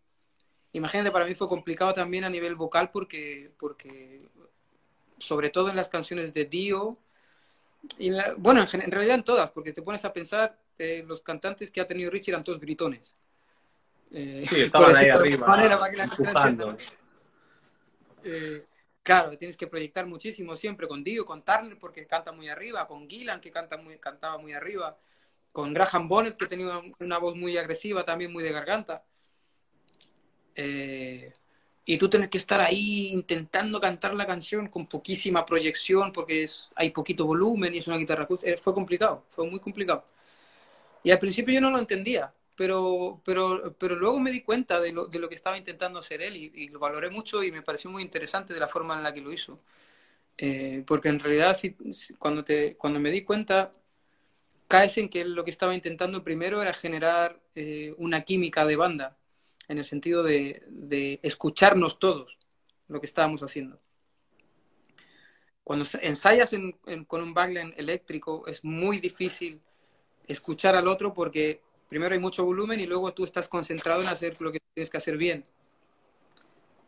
Eh, de forma acústica no. Eh, prestas más detalle, atención a los detalles de, a los matices de las canciones, a los, a cómo empiezan, a cómo la quieres terminar. Hay un feeling distinto de que te va, vas, vas desarrollando la performance de una manera que te pide terminar la canción de una forma determinada.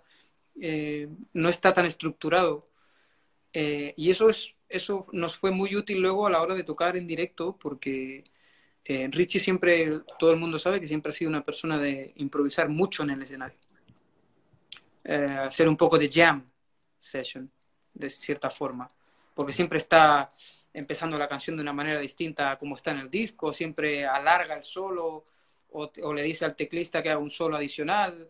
eh, se pone a hacer un, hay un solo entre guitarra y teclado, eh, te pide a ti que cantes con la gente alguna parte. Entonces, las versiones en directo de Richie son siempre distintas y, y en todos los conciertos son distintas. Entonces, Hay dinámica, claro. entonces, claro, tú tienes que estar atento y tienes que escuchar, tienes que saber, tienes que conocer a tu compañero de banda y saber qué es lo que crees tú que va a ser para seguirle, ¿no? Y eso lo consiguió él eh, haciéndonos ensayar de forma acústica y, y escuchándonos. Eso me parece dos semanas, ¿no? Así. muy interesante, sí.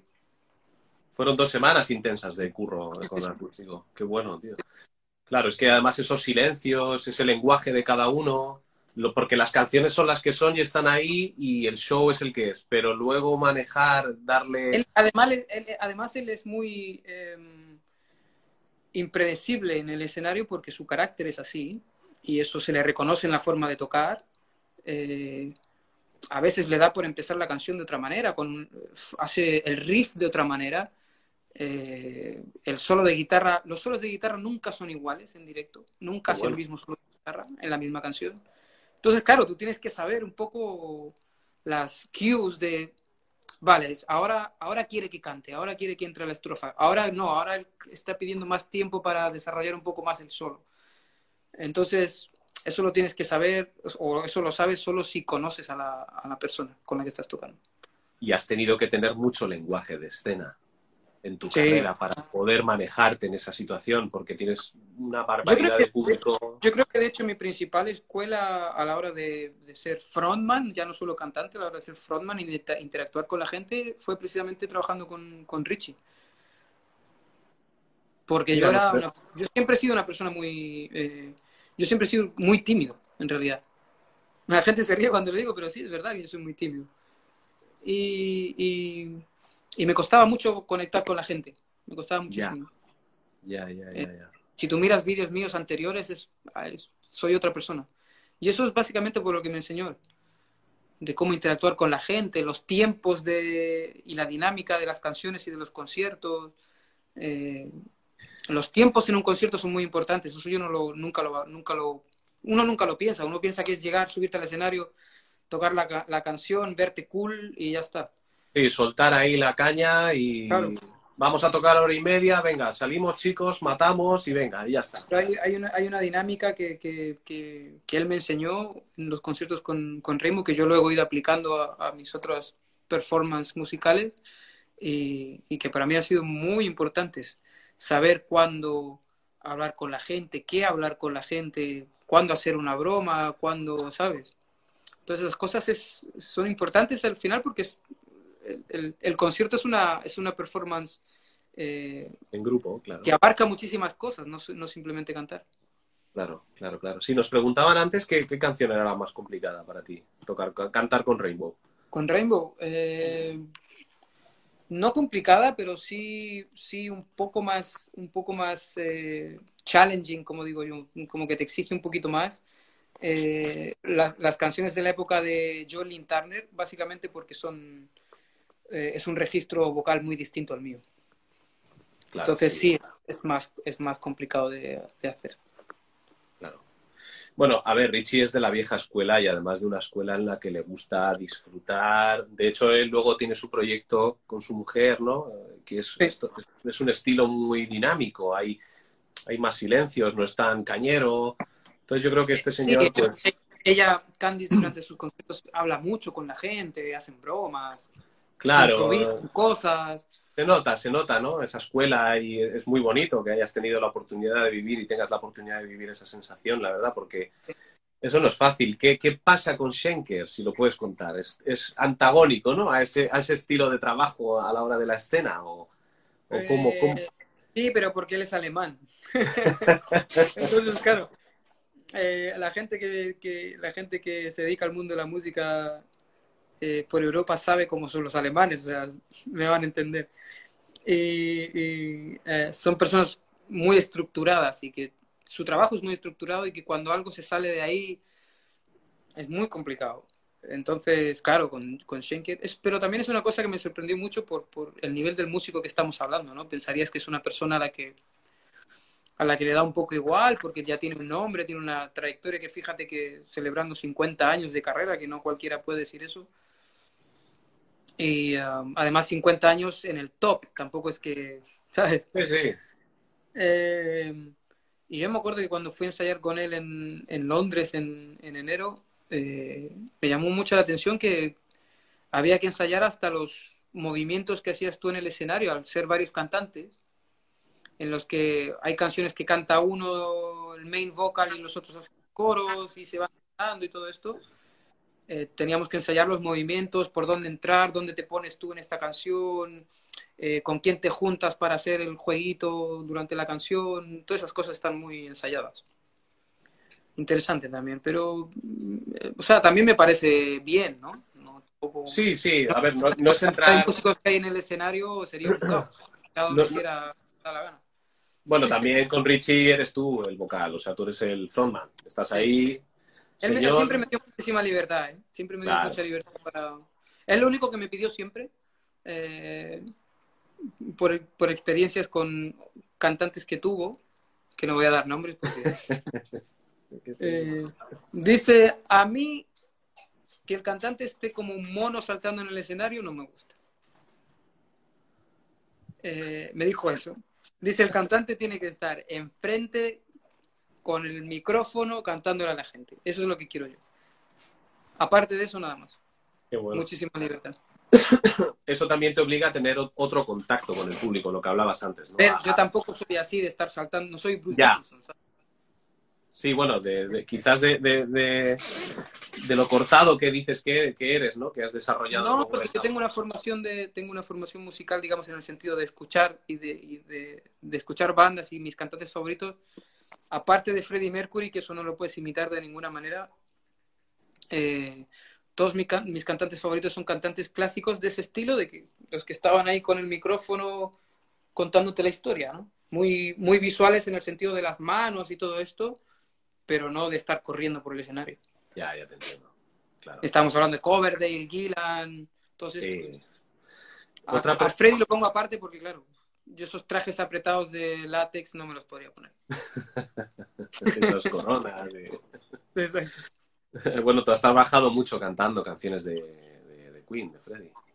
Sí, sí, es una cosa que me encanta, además porque es un, es un registro vocal que, que, que me queda muy cómodo. Claro. Creo que es de los, de los cantantes, de mis cantantes favoritos, es el registro que me queda, me queda más cómodo de cantar, que se me da de forma más natural, digamos. Sí, yo te recuerdo con Dani Gómez, ¿no? Que le saludamos Sí. desde aquí también, guitarrista. Con mi amigo Dani, que Sí, nos estará mirando, ya lo verá el vídeo, entenderá el ruidito este. pero también igualmente estás haciendo covers de Metallica. Sí, eso fue un, eso fue un proyecto que me ofrecieron en, en Rusia, con una, además muy interesante porque es con una orquesta sinfónica. Eh, pero como te digo, como te dije antes, son cosas que a mí me gusta hacer porque para mí eh, me significan un reto. Eh, yo no soy del tipo de personas que se queda en su zona de confort, porque estás aquí a salvo, fuera de esta burbuja no hay ningún riesgo. Eh, creo que eso no está bien para, para un artista, así es que me ofrecieron esto y, me pareció muy interesante, pero es muy difícil, ¿eh? Eh, es muy difícil porque, porque James Hetfield no es un cantante como tal, digamos. Su forma de cantar es muy atípica para un cantante melódico. eh, es, muy agresiva y de mucho golpeo, como si fuese más eh, rap o hip hop incluso. Eh, y luego su registro es muy distinto al mío, entonces es complicado de, cantar. Claro. Yo tengo, a ver, a nivel personal, esto es una pregunta completamente personal. Es tu entrada y tu trabajo con Cory Leoni. Eh, de alguna manera, eh, desde mi punto de vista, Gotthard, cuando entró el cantante que entró, perdí un poco de fuelle, ¿no? Porque ahí hay, hay una imagen de este señor que a mí personalmente, lo que veo desde fuera, no, evidentemente sustituir a Steve Lee es Mm. súper difícil. Este señor creó, Gotthard, hizo que a nivel vocal era algo prodigioso. eh, como persona se le veía un tío, no le con- tuve la suerte de conocerle personalmente, pero había una magia ahí que, que era la que arrastraba, ¿no? Eh, Gotthard. Ujú. Conociste a Cory Leoni, montaste esta, la banda, los discos que grabaste con Cory Leoni. Eh, eh, la energía. Porque yo tengo la sensación de que el, el guitarrista eh, perdió algo mucho más fuerte que un cantante. Me da la sensación a nivel personal. Yo creo que esto tú me puedes aclarar. Mira, yo, duda. yo me, yo me acuerdo cuando, cuando nosotros, yo conocí a Leo y, y a Gotthard porque nosotros eh, con Lords of Black hicimos de banda support en España una gira que hicieron ellos el 2014, si no me equivoco. Con el disco, creo que fue el, no sé si fue el Bang o el Silver, creo que fue el Silver. Eh, ya estaba Nick Meder como cantante. Eh, y bueno, eh, nosotros hicimos la gira esta con, e- con ellos por España, creo que fueron tres conciertos. Y, y- bueno, a los, a los años, a los tres años así, un amigo en común me dijo, oye, esta persona quiere hablar contigo. Y dije, sí, perfecto. Me llamó, me invitó a Lugano, a su casa, y él me contó la historia. Yo al principio no lo entendía porque yo le dije, pero ¿cómo es esto que quieres hacer? ¿Quieres grabar canciones de Gotthard, pero con una banda que no es Gotthard? No lo, no lo entendía muy bien, ¿no? Eh, como supongo que mucha gente no lo entendió cuando salió el primer disco que hicimos. Eh, y, él me contó la historia, recuerdo que, que además fue muy emo- emo- emotivo ese momento porque él se abrió muchísimo conmigo y, y es lo que dices tú, él no solo perdió al cantante de la banda, es que ellos eran muy amigos desde hace muchísimo tiempo. Eh, y tienes que considerar también que ellos fueron, siguen siendo una, un- celebridades en, en Suiza sobre todo, obviamente. Eh, pero celebridades, yo te digo, yo que he estado allí con, con él compartiendo muchísimos momentos, celebridades estas que, que casi no puedes entrar al supermercado porque todo el mundo te conoce. ¿Sabes? Entonces, eh, él perdió muchísimo, él perdió muchísimo con, con, con la muerte de Steve Lee. Eh, tanto así que obviamente como no podían encontrar un cantante que se le acercara siquiera, que eso es para mí es imposible, que era Steve era un cantante excepcional, muy distinto al resto de cantantes de rock. Tenía elementos que son muy difíciles de encontrar en un cantante de rock, por no decir imposibles. O sea, te estoy diciendo con esto que, que era un cantante único. Eh, ellos tuvieron que, que, cambiar su estilo musical de cierta manera. Eh, entonces eh, dejaron de, de, ese lado más hard rockero y obviamente Leo lo empezó a extrañar eso. Y yeah. por eso es que el primer disco, los dos primeros discos, que, o sea, los dos discos, discos que hice yo con ellos, eh, la mayoría son temas de Gotthard regrabados porque él extrañaba tocar esas canciones. Claro, yo noto eso, yo lo aprecio, ¿no? Desde un punto de vista personal, yo quería preguntarte esto. Eh, ¿Cómo fue la energía que tú notaste con Leo cuando entraste al estudio a grabar? Porque yo me imagino que Leo eh, con Steve tenía, es lo que tú dices, ¿no? Tenía esa amistad de hermanos, ¿no? De, de, de ir todos los días juntos, trabajar juntos, crear juntos, eso te une muchísimo. Sí. Viajar juntos. Eh, yo, no sé, a lo mejor no me quiero poner pesado con esto, Ronnie, pero tengo la sensación de que debisteis, yo creo que Leo se debió abrir de una manera contigo, que yo creo que contigo tuvo la sensación de, corrígeme si me equivoco, de volver a tocar un poco la esencia que, te, que tenía con Steve a la hora de cantar tú, de abrir la boca y soltar lo que sueltas por la boca, grabar eso de Gotthard que, no, que él añoraba volver a poder hacer yo creo que para él tuvo que ser súper emotivo y eso a vosotros seguro que os debió unir de una manera, no lo sé, ¿eh? te pregunto. Yo... Sí. No, Has no, debido no vivir momentos muy personales con él, ¿no? Y verle emocionarse quizás. No te corrijo, no te corrijo porque es exactamente eso. Eh, y, pero a mí también me pasó, porque, porque él fue en la época que estuvimos eh, trabajando juntos, él, él, él, también fue muy importante en mi formación como cantante a nivel, a nivel de producción. eh, él, él, es, un, tiene una forma de producir y de trabajar con los cantantes muy, muy particular. Y, y, que cuando tú estás aprendiendo cosas o estás abierto a aprender cosas, porque también hay que decir que hay cantantes que lamentablemente el ego no les permite Ya. escuchar Sí, se topan Eh, con ellos mismos y no hay- de los demás. Sí. Eh, yo siempre he dicho que estoy, yo trabajo con la gente para aprender y, él me enseñó muchísimo. ¿eh? Yo aprendí muchísimo grabando con él en el estudio. Primero me di cuenta de que, de que era capaz de cantar cosas que pensé que no podía cantar. Eh, o que nunca me había atrevido a cantar. Yo, yo me acuerdo que cuando yo grababa esos discos de, de Corleone y cuando escuchaba las, las premezclas en el estudio, no me lo podía creer. Decía, no puedo ser yo. No puedo ser yo. Eh, y es verdad, yo me acuerdo, ¿sabes qué pasó? Él, eh, eh, decía antes que él se abrió mucho conmigo y nos hicimos muy amigos. Y me acuerdo que eh, yo estaba en su casa hablando con él, todavía no teníamos pensado, no teníamos claro qué íbamos a hacer, qué canciones y todo eso. Y fue ese día que él me contó la historia y todo, yo estaba en su casa de invitado y me dijo, te voy a mostrar el estudio, porque tiene el estudio en su, en su casa. Te voy a mostrar el estudio. Y y puso una canción y, me y dije, ah, yo me sé esta canción, era Fire Dance de, de Gotthard. Y le dije, nos quedamos mirando y dije, ¿y si grabo un trozo ahora? Me dijo, ¿en serio? Digo, sí, así por probar, a ver cómo me queda la tesitura y todo, ¿no? Me dice, vale. Y fíjate que esa toma, de ese día que estábamos simplemente eh, hablando como amigos, esa es la toma que hay en el disco de la canción. Terminé de, terminé de cantar la canción y él se quedó, no podía hablar, básicamente. O sea, le llevaste, le tocaste el corazón y todo, la atravesaste. Y a mí me, y a mí me pasó lo mismo en el sentido de que yo me quedé pensando, digo, ¿cómo he cantado esto? así? No me lo creo. O sea, que hubo una energía realmente que Sí, estaba... absolut- claro, absolutamente. Es que yo no sé por qué, yo tenía la sensación de que eso ha debi- ha- debía haber pasado algo, ¿no? Porque... Y luego, y luego fíjate que, luego fíjate que incluso en los, en los conciertos, la gente que, que pudo asistir a esos conciertos se notaba mucho de que eh, nos divertíamos, nos lo pasábamos bien. Esa energía la transmitíamos de forma inconsciente en, en el escenario. Pero es básicamente eso, porque había una cosa que nos, que nos unía muchísimo.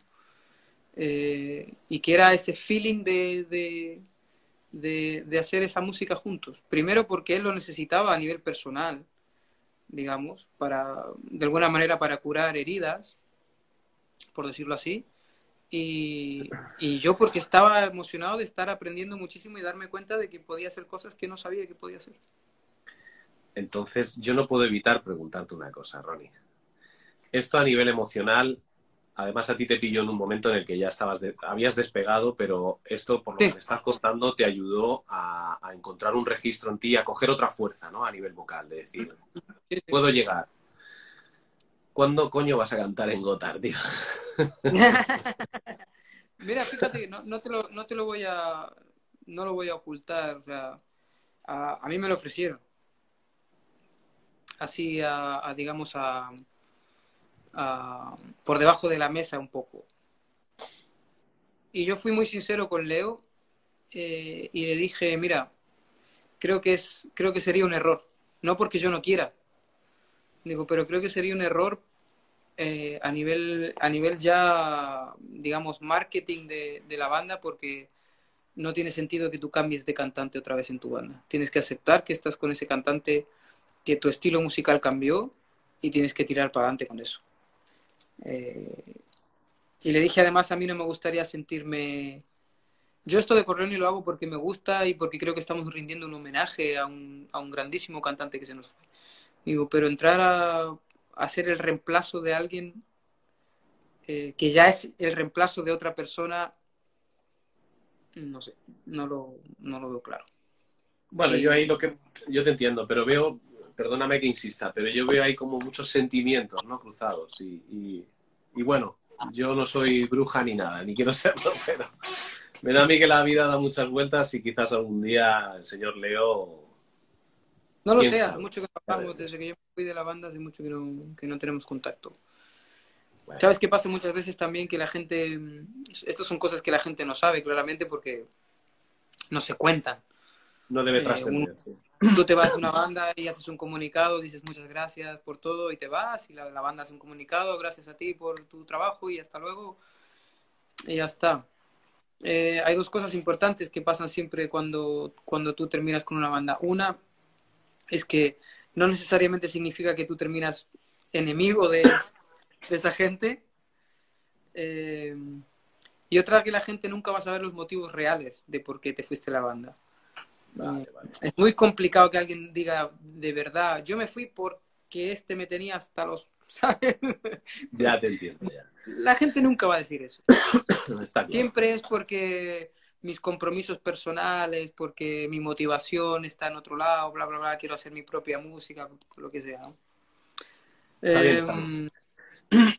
eh, Está pero bien. bueno, yo, yo dejé de trabajar por- con ellos porque, porque eh, a veces hay elementos externos, sobre todo, a sobre todo a nivel management, que, que envenenan mucho las, las, las relaciones entre los músicos y lamentablemente eh, la relación entre músicos siempre es muy débil en el sentido de que hay una delgada línea entre lo que es amistad, trabajo en equipo, egos, eh, caracteres.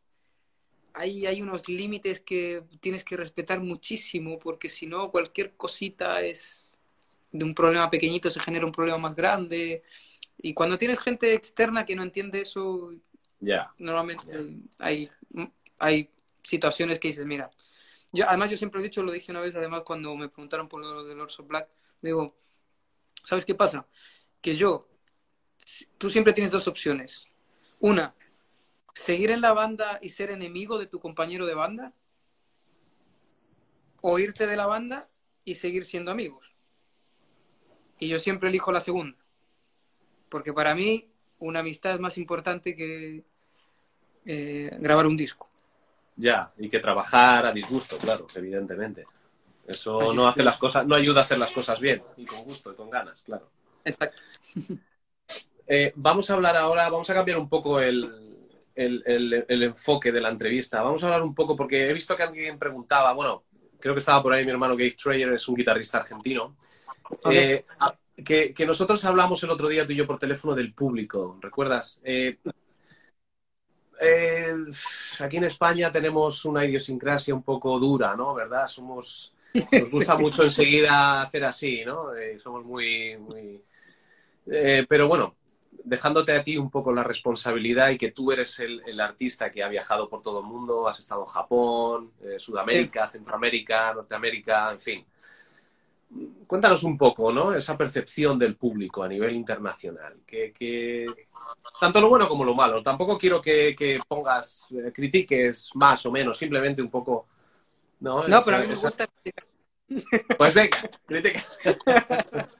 Somos no, ¿no? gusta- no, no, serio, no.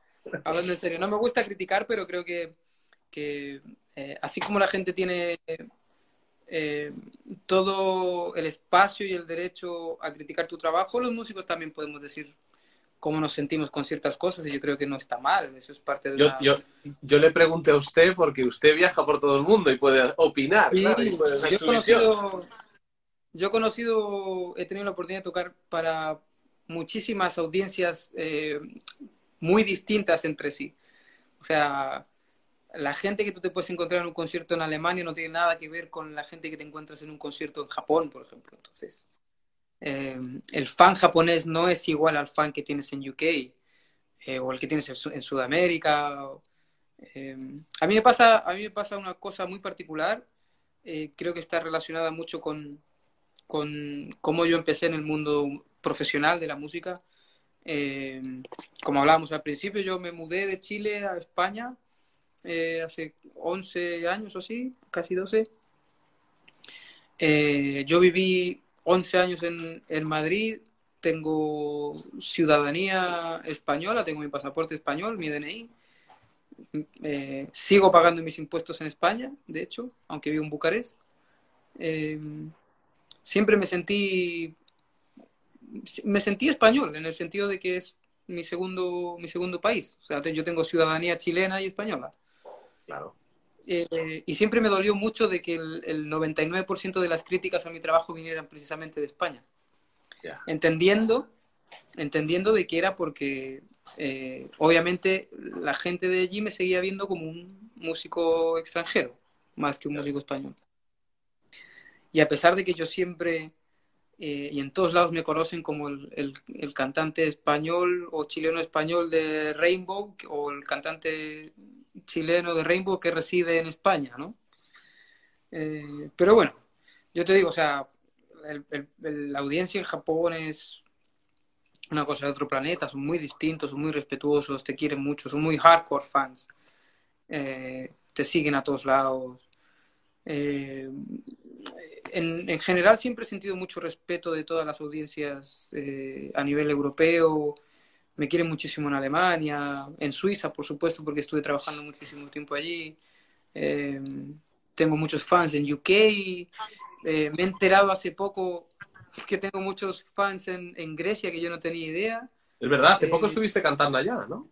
Estuve haciendo un concierto y el chico este que era promotor me lo dijo, ¿no? Tú eres muy conocido aquí, te, la gente te quiere mucho. Y dije, bueno, luego me di cuenta de que hay, hay, una canción que están promocionando ahora del proyecto este que tengo con Simon Phillips, con The Intelligent Music Project, que está el número 3 en los charts de las radios, incluso sobre el disco nuevo de Deep Purple y el disco nuevo de las canciones de Scorpion. Me quedé loco. Eh, sé que te, recibo muchísimo cariño de, de Sudamérica, por supuesto, porque yo soy nacido en Chile pero muchísimo cariño de Argentina, Brasil, de todos estos países, de México.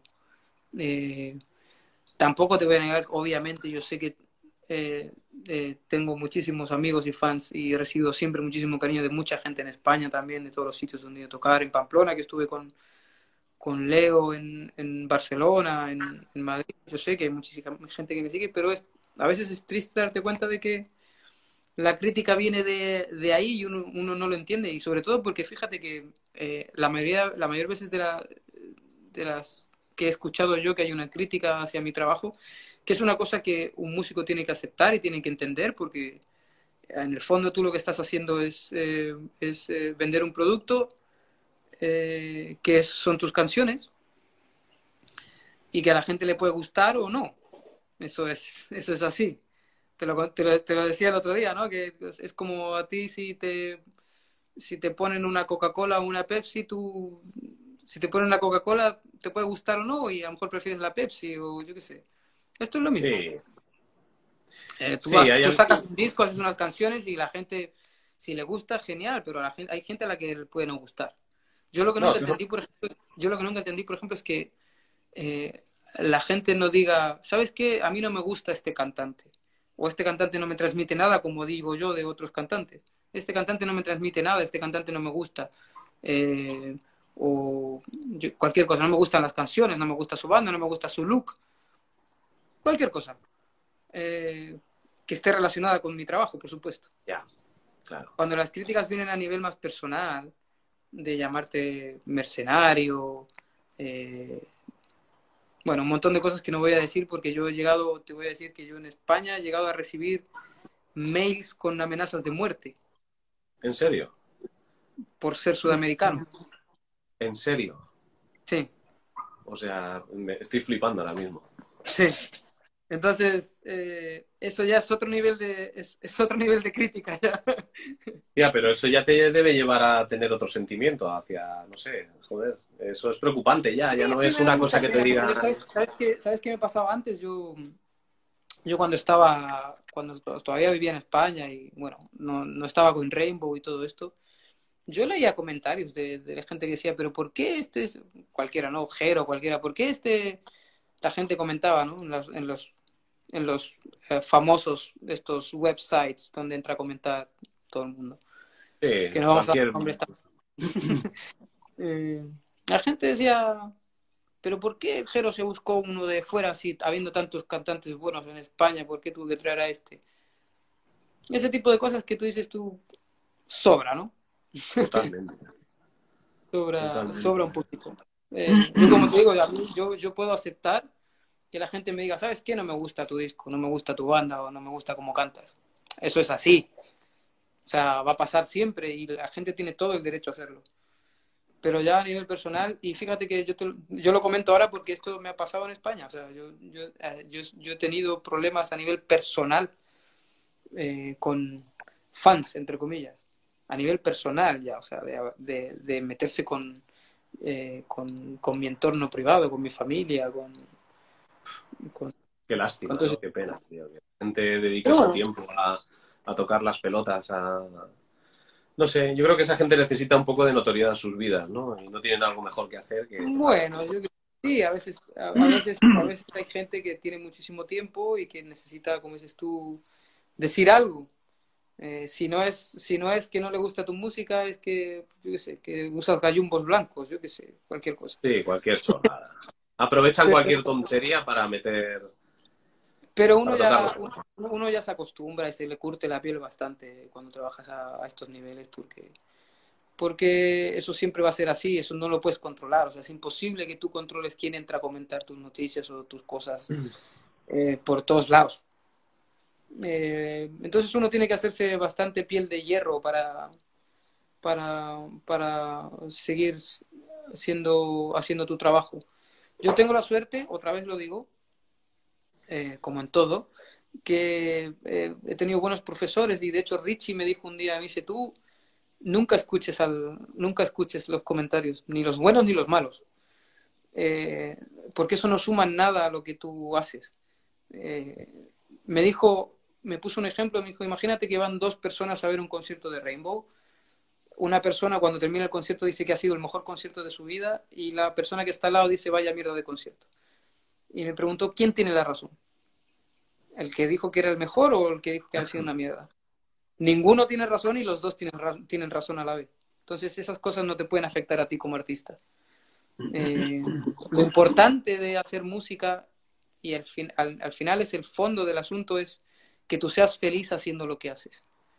Y yo te puedo decir que yo cuando veo, por ejemplo, entro a mi perfil de Instagram y veo en, mi header de, de, ahí donde tengo la foto de perfil y veo que pone Let's Singer of Richie Blackmore Rainbow, Let's Singer in Michael Schenker, Let's Singer in Vandenberg, más feliz que eso no me hace nada.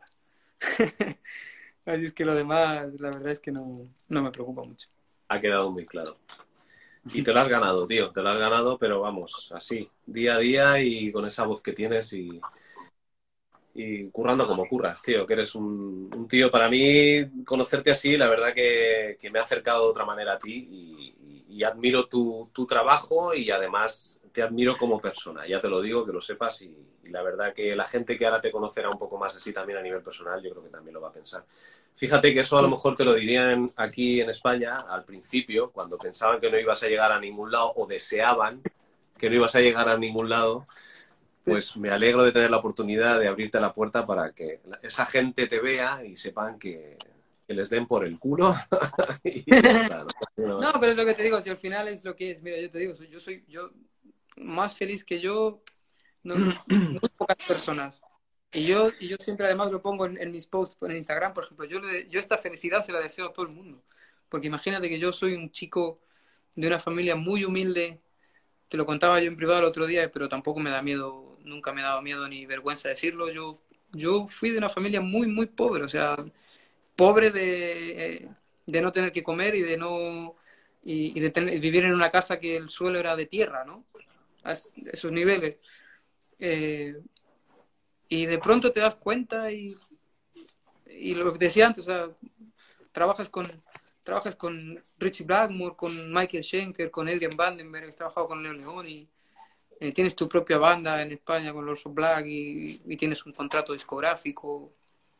Eh, la gente te quiere, la gente te llama para grabar cosas, trabajar con Simon Phillips y la gente no te pregunta, la gente no te pregunta si eres de Chile, si eres de España, si eres de. Tengo una vida, tengo una vida bastante bonita, tengo un hijo pequeñito, bueno, tiene siete años, pero que es un una bellísima, bellísimo niño. Eh, soy feliz, estoy enamorado, tengo una mujer maravillosa a mi lado que, que además me apoya y, y, trabaja conmigo, está muy involucrada en mi trabajo. Y Todas esas cosas no las, no todo el mundo las tiene. Eh, así es que yo por eso siempre me siento afortunado, siempre digo que tengo mucha suerte. Y, y, yo esta felicidad se la deseo a todo el mundo, que todo el mundo eh, tenga este, esta vida que tengo yo porque me siento muy afortunado. Es verdad también, que tengo que decirlo, cuando los chicos me preguntan cómo has conseguido llegar hasta ahí, digo, no, no, es suerte, obviamente, eh, pero hay una cosa muy importante que yo siempre digo que es, eh, las oportunidades pasan siempre, tú siempre vas a tener oportunidades, pero para conseguir que tus sueños se hagan realidad, tienes que levantarte del sofá y estirar el brazo para coger esas oportunidades, porque si no, no van a pasar por aquí todo el tiempo. Pero siempre están pasando, siempre están pasando. Y yo soy la prueba de eso. Yo empecé, imagínate, una como te decía yo, una persona, un chico de Chile, que de una familia muy pobre, lo termina llamando Richie Blackmore, eh, lo termina llamando Michael Schenker, lo termina llamando Adrian Vandenberg. Eso es suerte, pero también es trabajo. Tienes que estar preparado. Tienes que estar preparado. Imagínate me hubiese llamado Richie Blackmore y yo no estoy preparado para, cantar en Rainbow. ¿Qué pasa? ¿Entiendes? Eh, tienes que estar muy preparado para, agarrar esas oportunidades. Entonces, eh, hay, hay mucho trabajo detrás. Y por eso a veces da un poquito de, ya no rabia, porque ya, como te digo, ya estoy muy curtido, pero sí da un poquito de pena a veces de, leer y escuchar comentarios de gente que no, que en realidad no, no valora eso. Que lo único bueno, por suerte es... muy poquita gente ya, ¿no? Ya, con la carrera que llevas, evidentemente, la gente no se puede... Aunque hay gente muy cabezona y que se pone la venda los ojos y les da igual y solo les importa ponerse en su casa y venga, a ver, a ver ¿quién critico hoy? ¿no? Y se conectan y ya está, ¿no? Mm. Sí, pero bueno. Ya sabes que el mundo, además, sobre todo en las redes sociales, esto es así. Sí, totalmente. La gente siempre necesita decir algo y puede ser cualquier Yo me acuerdo, lo contaba como anécdota el otro día. Eh, subí una foto en la playa, ahí yo en, el agua, ahí disfrutando del verano, y la gente, ah, disfruta, pásatelo bien, no sé qué. Y uno entró a comentar ahí de que por qué, por qué usaba gallumbos debajo del traje de baño. Digo, pero ¿qué más te da a ti eso? ¿Qué más te da? Pero bueno, entiendo que le, ponía yo además ahí bajo a nivel cognitivo. Eh... pero bueno, yo qué sé. El mundo está muy loco. Rory, llevamos dos horas. ¿Tú me darías un poquito más de tiempo para reconectar? Por supuesto. Vale, pues venga, retomamos ahora, ¿vale? Vale. Venga, nos vemos. Ok, volvemos a la entrevista con Ronnie. Bienvenidos de nuevo. Bueno, agradecerle. Ok. Javi, ya te veo ahí. Vamos a seguir. ¿Qué tal, Gabe? Jorge Fontecha, quien fue el segundo entrevistado. ¿Qué tal? ¿Cómo estás? Ahí está Ronnie. Ok. Seguimos. Esperando a Ronnie. Ahora ya te tengo aquí. Pregúntale de las letras. Sí, sí, qué cabrón. Bueno, esto es Javi, que, bueno, ya te, yo ya te comenté, ¿no? la semana anterior, esta semana, eh, lo de las letras, ¿no? Yo te preguntaba, tío, yo ah, hubo un momento que te veía que tocabas con todo, Dios, no parabas de tocar, hacías con unos, con otros, y te decía, ¿cómo coño gestionas eh, lo de las letras, tío?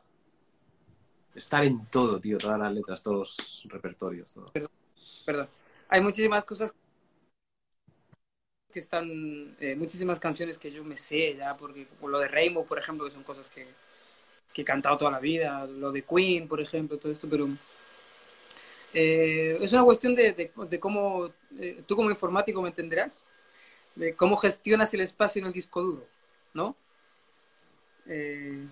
cuando haces estas desfragmentaciones de disco, pones lo más importante primero y luego pues vas vas eh, eh, poniendo lo demás hacia atrás. Hay, obviamente hay cosas en las que eh, no necesitas letras, otras necesitas un, un cue ahí en, en, forma de pantalla o incluso de papel o lo que sea, porque es, complicado cuando, cuando tienes que aprenderte tantas canciones.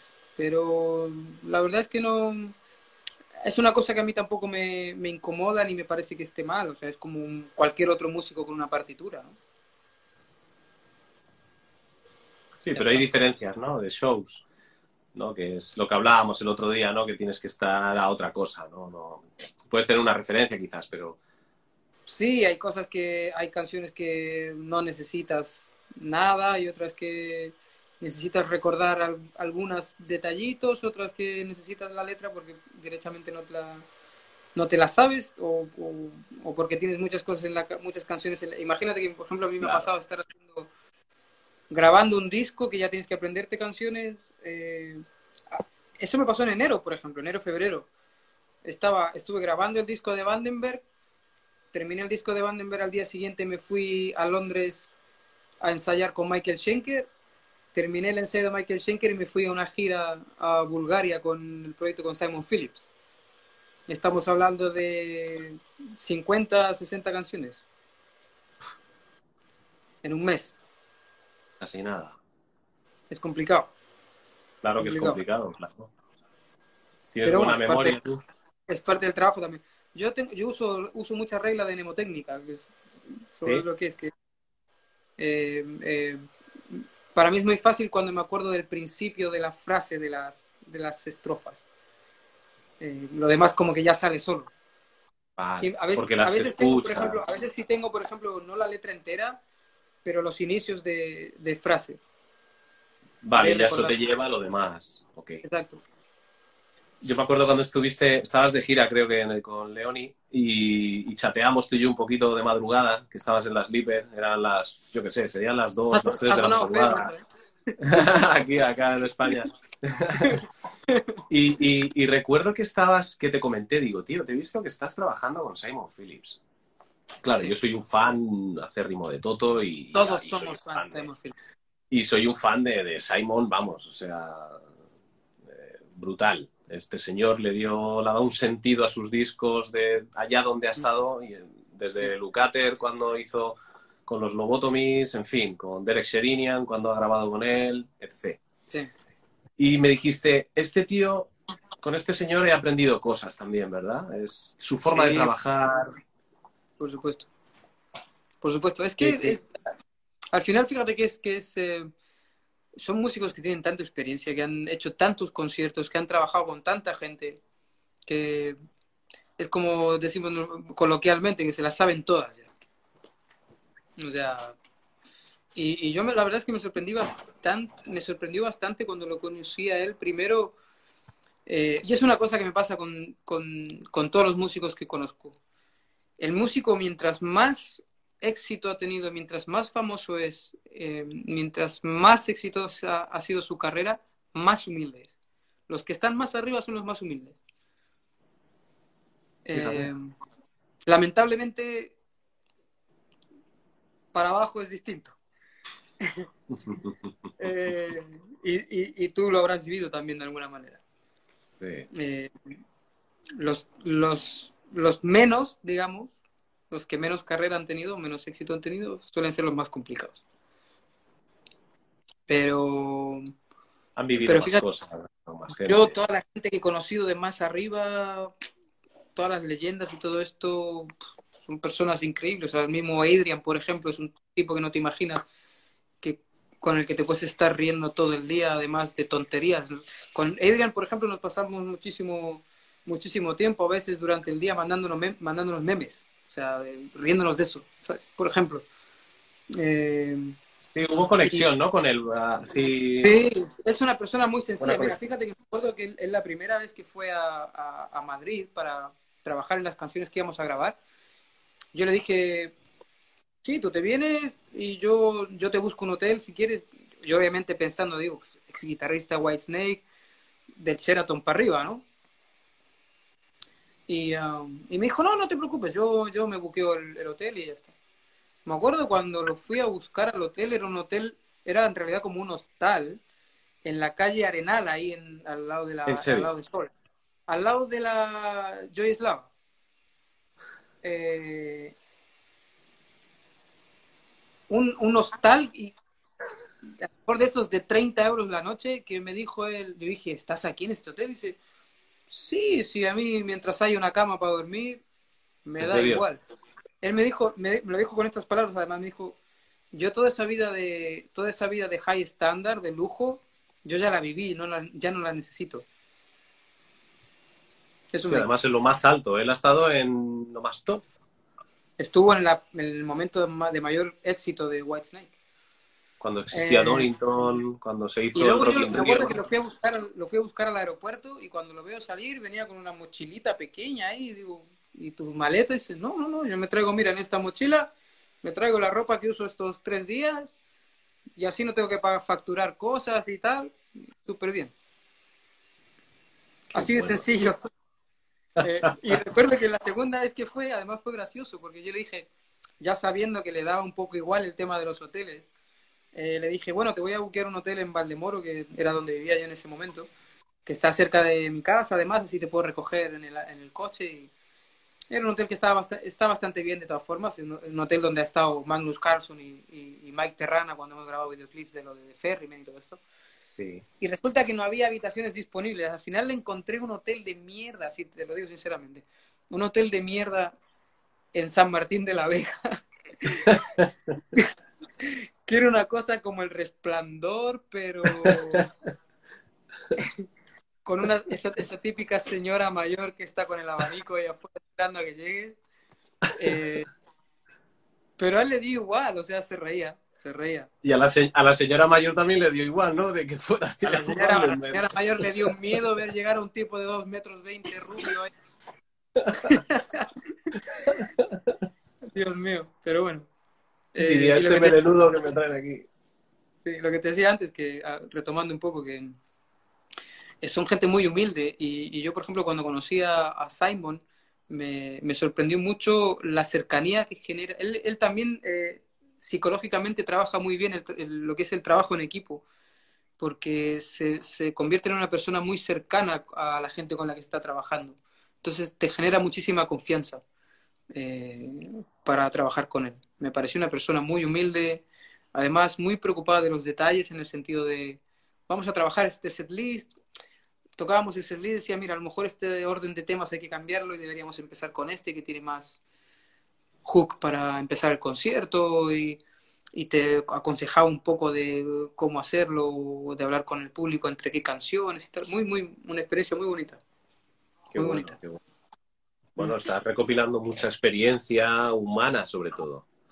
Sí, sí, sí. Yo lo que te decía antes, sea, yo estoy aquí para aprender. Y, Claro. y la verdad es que he tenido la suerte de aprender muchísimo y, de, y, de- y de- y, por decirlo de alguna manera, de los, de los mejores. Ahora, claro, como la cosa está tan parada, ¿no? Has dejado álbumes grabados que, Sí. por desgracia, no pueden tener recorrido sobre los escenarios ni en giras, que todo el mundo deseamos verte con Adrian Vandenberg, con Michael Schenker. Mm, ¿Eso también ha frenado cosas que a lo mejor ibas a hacer y, no vayas a hacer ahora? ¿Que no tengas que retrasar más? Eh, sí, por- a ver, a nivel, a nivel gira, por supuesto. A nivel gira, por supuesto. Imagínate que yo en marzo tenía que estar en Japón con Michael Schenker. En abril teníamos que estar haciendo una gira a nivel europeo con Michael Schenker. Y eso ya se ha pospuesto hasta la segunda mitad del próximo año. Teníamos una gira con Vandenberg en marzo, abril, no, abril-mayo. Se cambió para finales de este año. Al final va a ser el próximo año también. Eh, ha ido, ha sido ahí un poco un caos el tema de las agendas, porque obviamente al trabajar en varios proyectos, todo el mundo quiere coger prácticamente los mismos, los mismos time frames, los mismos meses para, para hacer las giras y bueno, es un poco problemático. Pero, pero yo vuelvo a decir otra vez que para mí es una suerte, me siento afortunado de que por lo menos he podido seguir trabajando en, a nivel estudio. Eh, el próximo año, si todo va bien, tengo trabajo, el trabajo cubierto durante casi todo el año. Eh, ya no solo con Schenker, con Vandenberg, sino por ejemplo una gira que tengo que hacer con, eh, con The Rock Meets Classic, eh, que es un proyecto de Matt Sinner, el bajista de Primal Fear. Eh, es una banda de rock con orquesta sinfónica con, y los cantantes son invitados. El próximo año es Dee Snyder de Twisted Sister, eh, Joy Tempest de Europe, estoy yo también ahí, eh, y algún- algunos otros cantantes, y va a ser muy- una experiencia muy bonita también. Qué buenísimo. Qué buena noticia, tío. Qué. Sí. Bueno, Ronnie, yo podría, pues eso, es muy fácil hablar contigo y es muy agradable. Sintonizar mañana a la misma hora en el mismo canal. y seguimos. Que la verdad que es un placer, tío, que no sé, es tan, tan fácil y tan bonito que acerques la música así, ¿no? De- desde un prisma muy distinto, bien distinto. Estás a un nivel en el que no, no, no todos los días podemos hablar con alguien que puede ver las cosas desde tan arriba, ¿no? Pero con esa sencillez y esa humildad que tú tienes, ¿no? Que a mí la verdad que... Yo siempre lo digo, o sea, y te lo comenté el otro día también.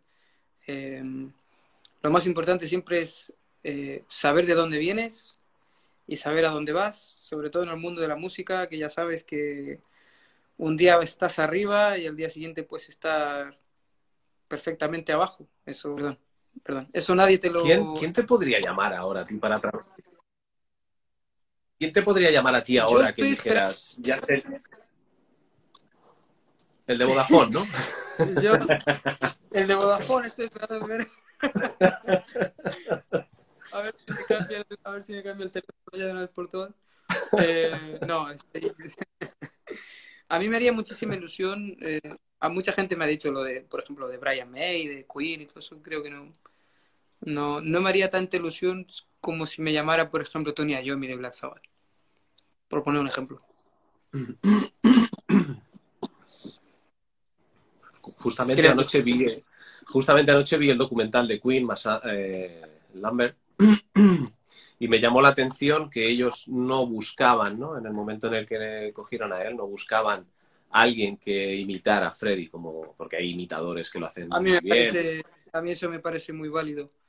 Eh, Claro. A mí personalmente no me gusta. Yo estuve en un concierto en Madrid hace como tres, dos o tres años, no me acuerdo bien. Y es ese tipo de cantantes que te mencionaba yo antes, que técnicamente son increíbles. Eh, ese tipo puede cantar lo que quiera, tiene una técnica brutal y hace cosas que yo en mi vida podría hacer. Pero luego yo estuve en el concierto y no me dijo nada. Ya. No me dijo No te llegó, ¿no? Claro, no te... no, no me digo. Pero bueno, eso ya es, eso ya es una opinión personal, quiero decir. Tampoco estoy criticándolo ni diciendo que lo haga mal. No, no, para nada, ya entiendo. me gustó. Me, me haría mucha ilusión que me llamara Tony. Tony Iommi. Claro, sería, sería un puntazo, sí. Pero estaría guay. Estaría muy guay. Creo que ella podría directamente retirarme después de eso. Sí, ¿no? Espiritualmente y, y- y Es que laboralmente, ya no, ¿no? ya no me quedarían, ya no me quedarían cosas por tachar de mi to-do list. Ahí. Y seguro que habría alguien que pondría para ir a Tommy Iommi, solo por pillarte a ti. Yo es que cuando, cuando mira, cuando, cuando yo alguna vez he escuchado esto, yo, pero pues si este no está bueno, no, no sé qué, qué le verán que lo llaman a este, digo. Yo, yo lo, lo único que me queda por creer es que Blackmore, Schenker, Vandenberg, León y todo eso no tienen ni idea de música, por eso me llamaron. Exacto. Yo. Sí, ¿verdad? No sé. Es como, debe haber otra realidad paralela que, que, que debe haber otros músicos que son los No que más idea. saben y los que mejor lo hacen, claro. Normalmente el que más sabe es el que está detrás de la pantallita. Claro, exacto. Exacto, con un nickname y bueno, ahí puede decir lo que quiera, claro. Exacto. Bueno, Ronnie, pues nada, no te quiero robar más tiempo. La verdad que hemos estado dos horas y cuarto ya, que yo creo que tendremos, ojalá que no dentro de mucho tiempo podamos volver a hablar, a contar contigo y Yo encantado, ya sabes que, que cuando quieras. yo lamento que te hayas ido de Madrid porque entonces tengo más difícil verte en persona y tomar unas birras y todo eso y hablar Es personalmente. Pero espero poder... Que a mí me- yo tendría que haber ido ya hace mucho tiempo, pero imagínate, yo no voy a Madrid desde febrero. Claro, y ahora no está la cosa como para volver, o sea que... No, no, no, no se puede. Pero bueno, ojalá pueda ir yo a Sofía algún día y, y poder visitar. Ojalá, ojalá mejore la situación. Y, y ya no solo Claro. por, por las cosas banales de, de hacer un viaje, quedar con los amigos, sino porque realmente sabemos que hay muchísima gente pasándolo mal, en particularmente en el mundo de la, en la industria de la música. Y ya no solo, yo creo que no solo los, los músicos los que damos la cara, eh, que en el fondo somos la cara, pero no somos la, somos la punta del iceberg. Hay muchísima gente relacionada con la industria de la música que lo está pasando muy, muy mal. Gente que básicamente vive el día a día como, que no gana royalties, digamos, o que no tiene record, record deals, como los músicos, gente que la, la- las crews y, y la gente de los venues y todo, todo esto que, que lo está pasando muy mal porque no tiene, no tiene trabajo. Así Claro, la gente de luces, de sonido, en fin, etc. Claro, toda la gente que hace que se mueva todo esto. Por ejemplo, un conductor de sleeper, por ejemplo, simplemente eso ya. por ejemplo. Claro. Bueno, pues ojalá se creo que... pronto. Perdona, que se ha cortado. Digo, ojalá se solucione todo pronto. Sí, sí, ojalá que sí, que fuera de lo que es la política y de todos esos hilos que parece que están aprovechando, ¿no? Para mover y desmover, hacer y deshacer, que todo vuelva un poco al cauce de donde estaba antes y, y podamos retomar la normalidad, ¿no? Que, Eso es. que tenía. Pues eh, Ronnie, ha sido un placer, te agradezco muchísimo, muchísimo, muchísimo que hayas tenido el detalle de, de atender mi llamada y, y, bueno, que como te digo, espero poder llamarte no dentro de mucho y que, que nos sigas contando eh, anécdotas y cosas. Se me quedan muchas preguntas, por eso te digo que... que Haremos una segunda pero Espero que sí. Y nada, mandarte un abrazo muy fuerte, un besazo y que se te quiere y que se te respeta muchísimo. Y bueno, si quieres saludar a la gente, porque hoy la verdad que ha estado el chat muy animado y muchísima gente saludándote y, y haciendo preguntas. Sí, de momento, gente que ya- hay mucha gente que ya me es familiar, gente de Chile, amigos de España. Si está Javi por ahí, no se ha quedado dormido porque es un poco mayor ya, a lo mejor se quedó dormido ya. Mi amigo Pablo. Eh, un, un- un abrazo muy fuerte a todos. Muchísimas gracias, como siempre digo, a toda la gente por, por, por todo el cariño y el apoyo que recibo siempre. Así que está. Así es que no te dormiste. está con el móvil tumbado así, dando sonrisas. Sí, sí, sí. A la gente de Chile, por supuesto, que siempre me ha mostrado muchísimo cariño y nada, pues ha sido un placer y ya sabes que para cuando quieras. Muchísimas gracias, Ronnie. Te mando un abrazo muy fuerte. Y un. Abrazo grande. Chao, chao. Venga, descansa.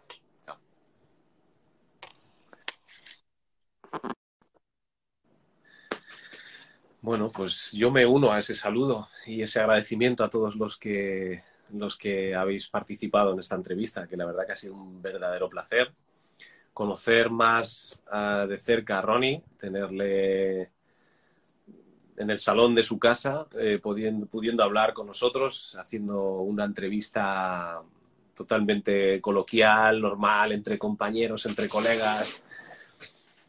Ya llegará el momento en vocalistas en el que podremos, quiero que el público participe y haga preguntas, ¿no? Y centrar un poco eh, más en, las preguntas del público. Pero al principio yo quiero, como técnico vocal y vocalista que soy yo también, eh, y, por mi experiencia, eh, sé que puedo sacar de, las entrevistas quizás una parte que, que de otra manera no, no, no, no se saca. ¿no? Espero que les guste, que sea de su agrado estas entrevistas y la verdad que me siento agradecido de corazón a Ronnie que, me haya querido atender a estas horas y reencontrarnos con el público, con la gente, que sé que hay mucha gente que se ha conectado para conocerle, para volver a verle, retomar el contacto de alguna manera, de esta manera tan personal y, y es un tío afable, un tío humilde. En fin, yo no puedo decir otra cosa que me alegro muchísimo de que una persona así esté donde está, se lo ha trabajado. Eh, la vida no es fácil para nadie, este señor se lo ha currado muchísimo, ha luchado mucho. Eh, me remito a lo que él dice mucho, ¿no? Se siente una persona con suerte, pero esa suerte, si no te lo trabajas, si no estás ahí día a día currando y, y proyectándote, ¿no? Eh, de una manera que tú mismo respetes tu trabajo y tu función, no llegas donde está él y mantenerte ahí, que es lo difícil, ¿verdad? Ronnie, mi corazón para ti, te agradezco muchísimo, agradezco mucho a la gente que, está viendo. Y bueno, ya solo me queda presentar al próximo vocalista, cantante que vamos a tener eh, dentro de dos semanas, que es eh, Pau Monteagudo, un cantante de Valencia, de aquí de España, que bueno, eh, yo tengo este álbum suyo, Corazones Eléctricos este señor de aquí. Cantante de Ushuaia, una banda muy, muy conocida aquí en España y que, que tendremos, como os digo, dentro de un par de semanas. y que será un placer también hablar con él y que seguro que tiene muchas experiencias que contarnos y muchas cosas muy interesantes que contarnos. Así que desde aquí os invito a que dentro de un par de semanas, ya lo veréis en las redes eh, que publicaré los carteles y la fecha, el horario, etc.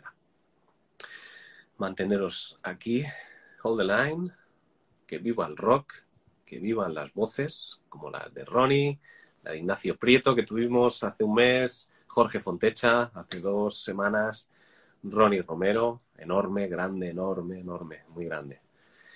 Y ustedes que están ahí, muchísimas gracias a todo el mundo por, por atender a esta entrevista y, y, les agradezco de verdad de corazón que, que sigan en vocalistas. Nos vemos dentro de dos semanas. Gracias, gracias y viva el rock.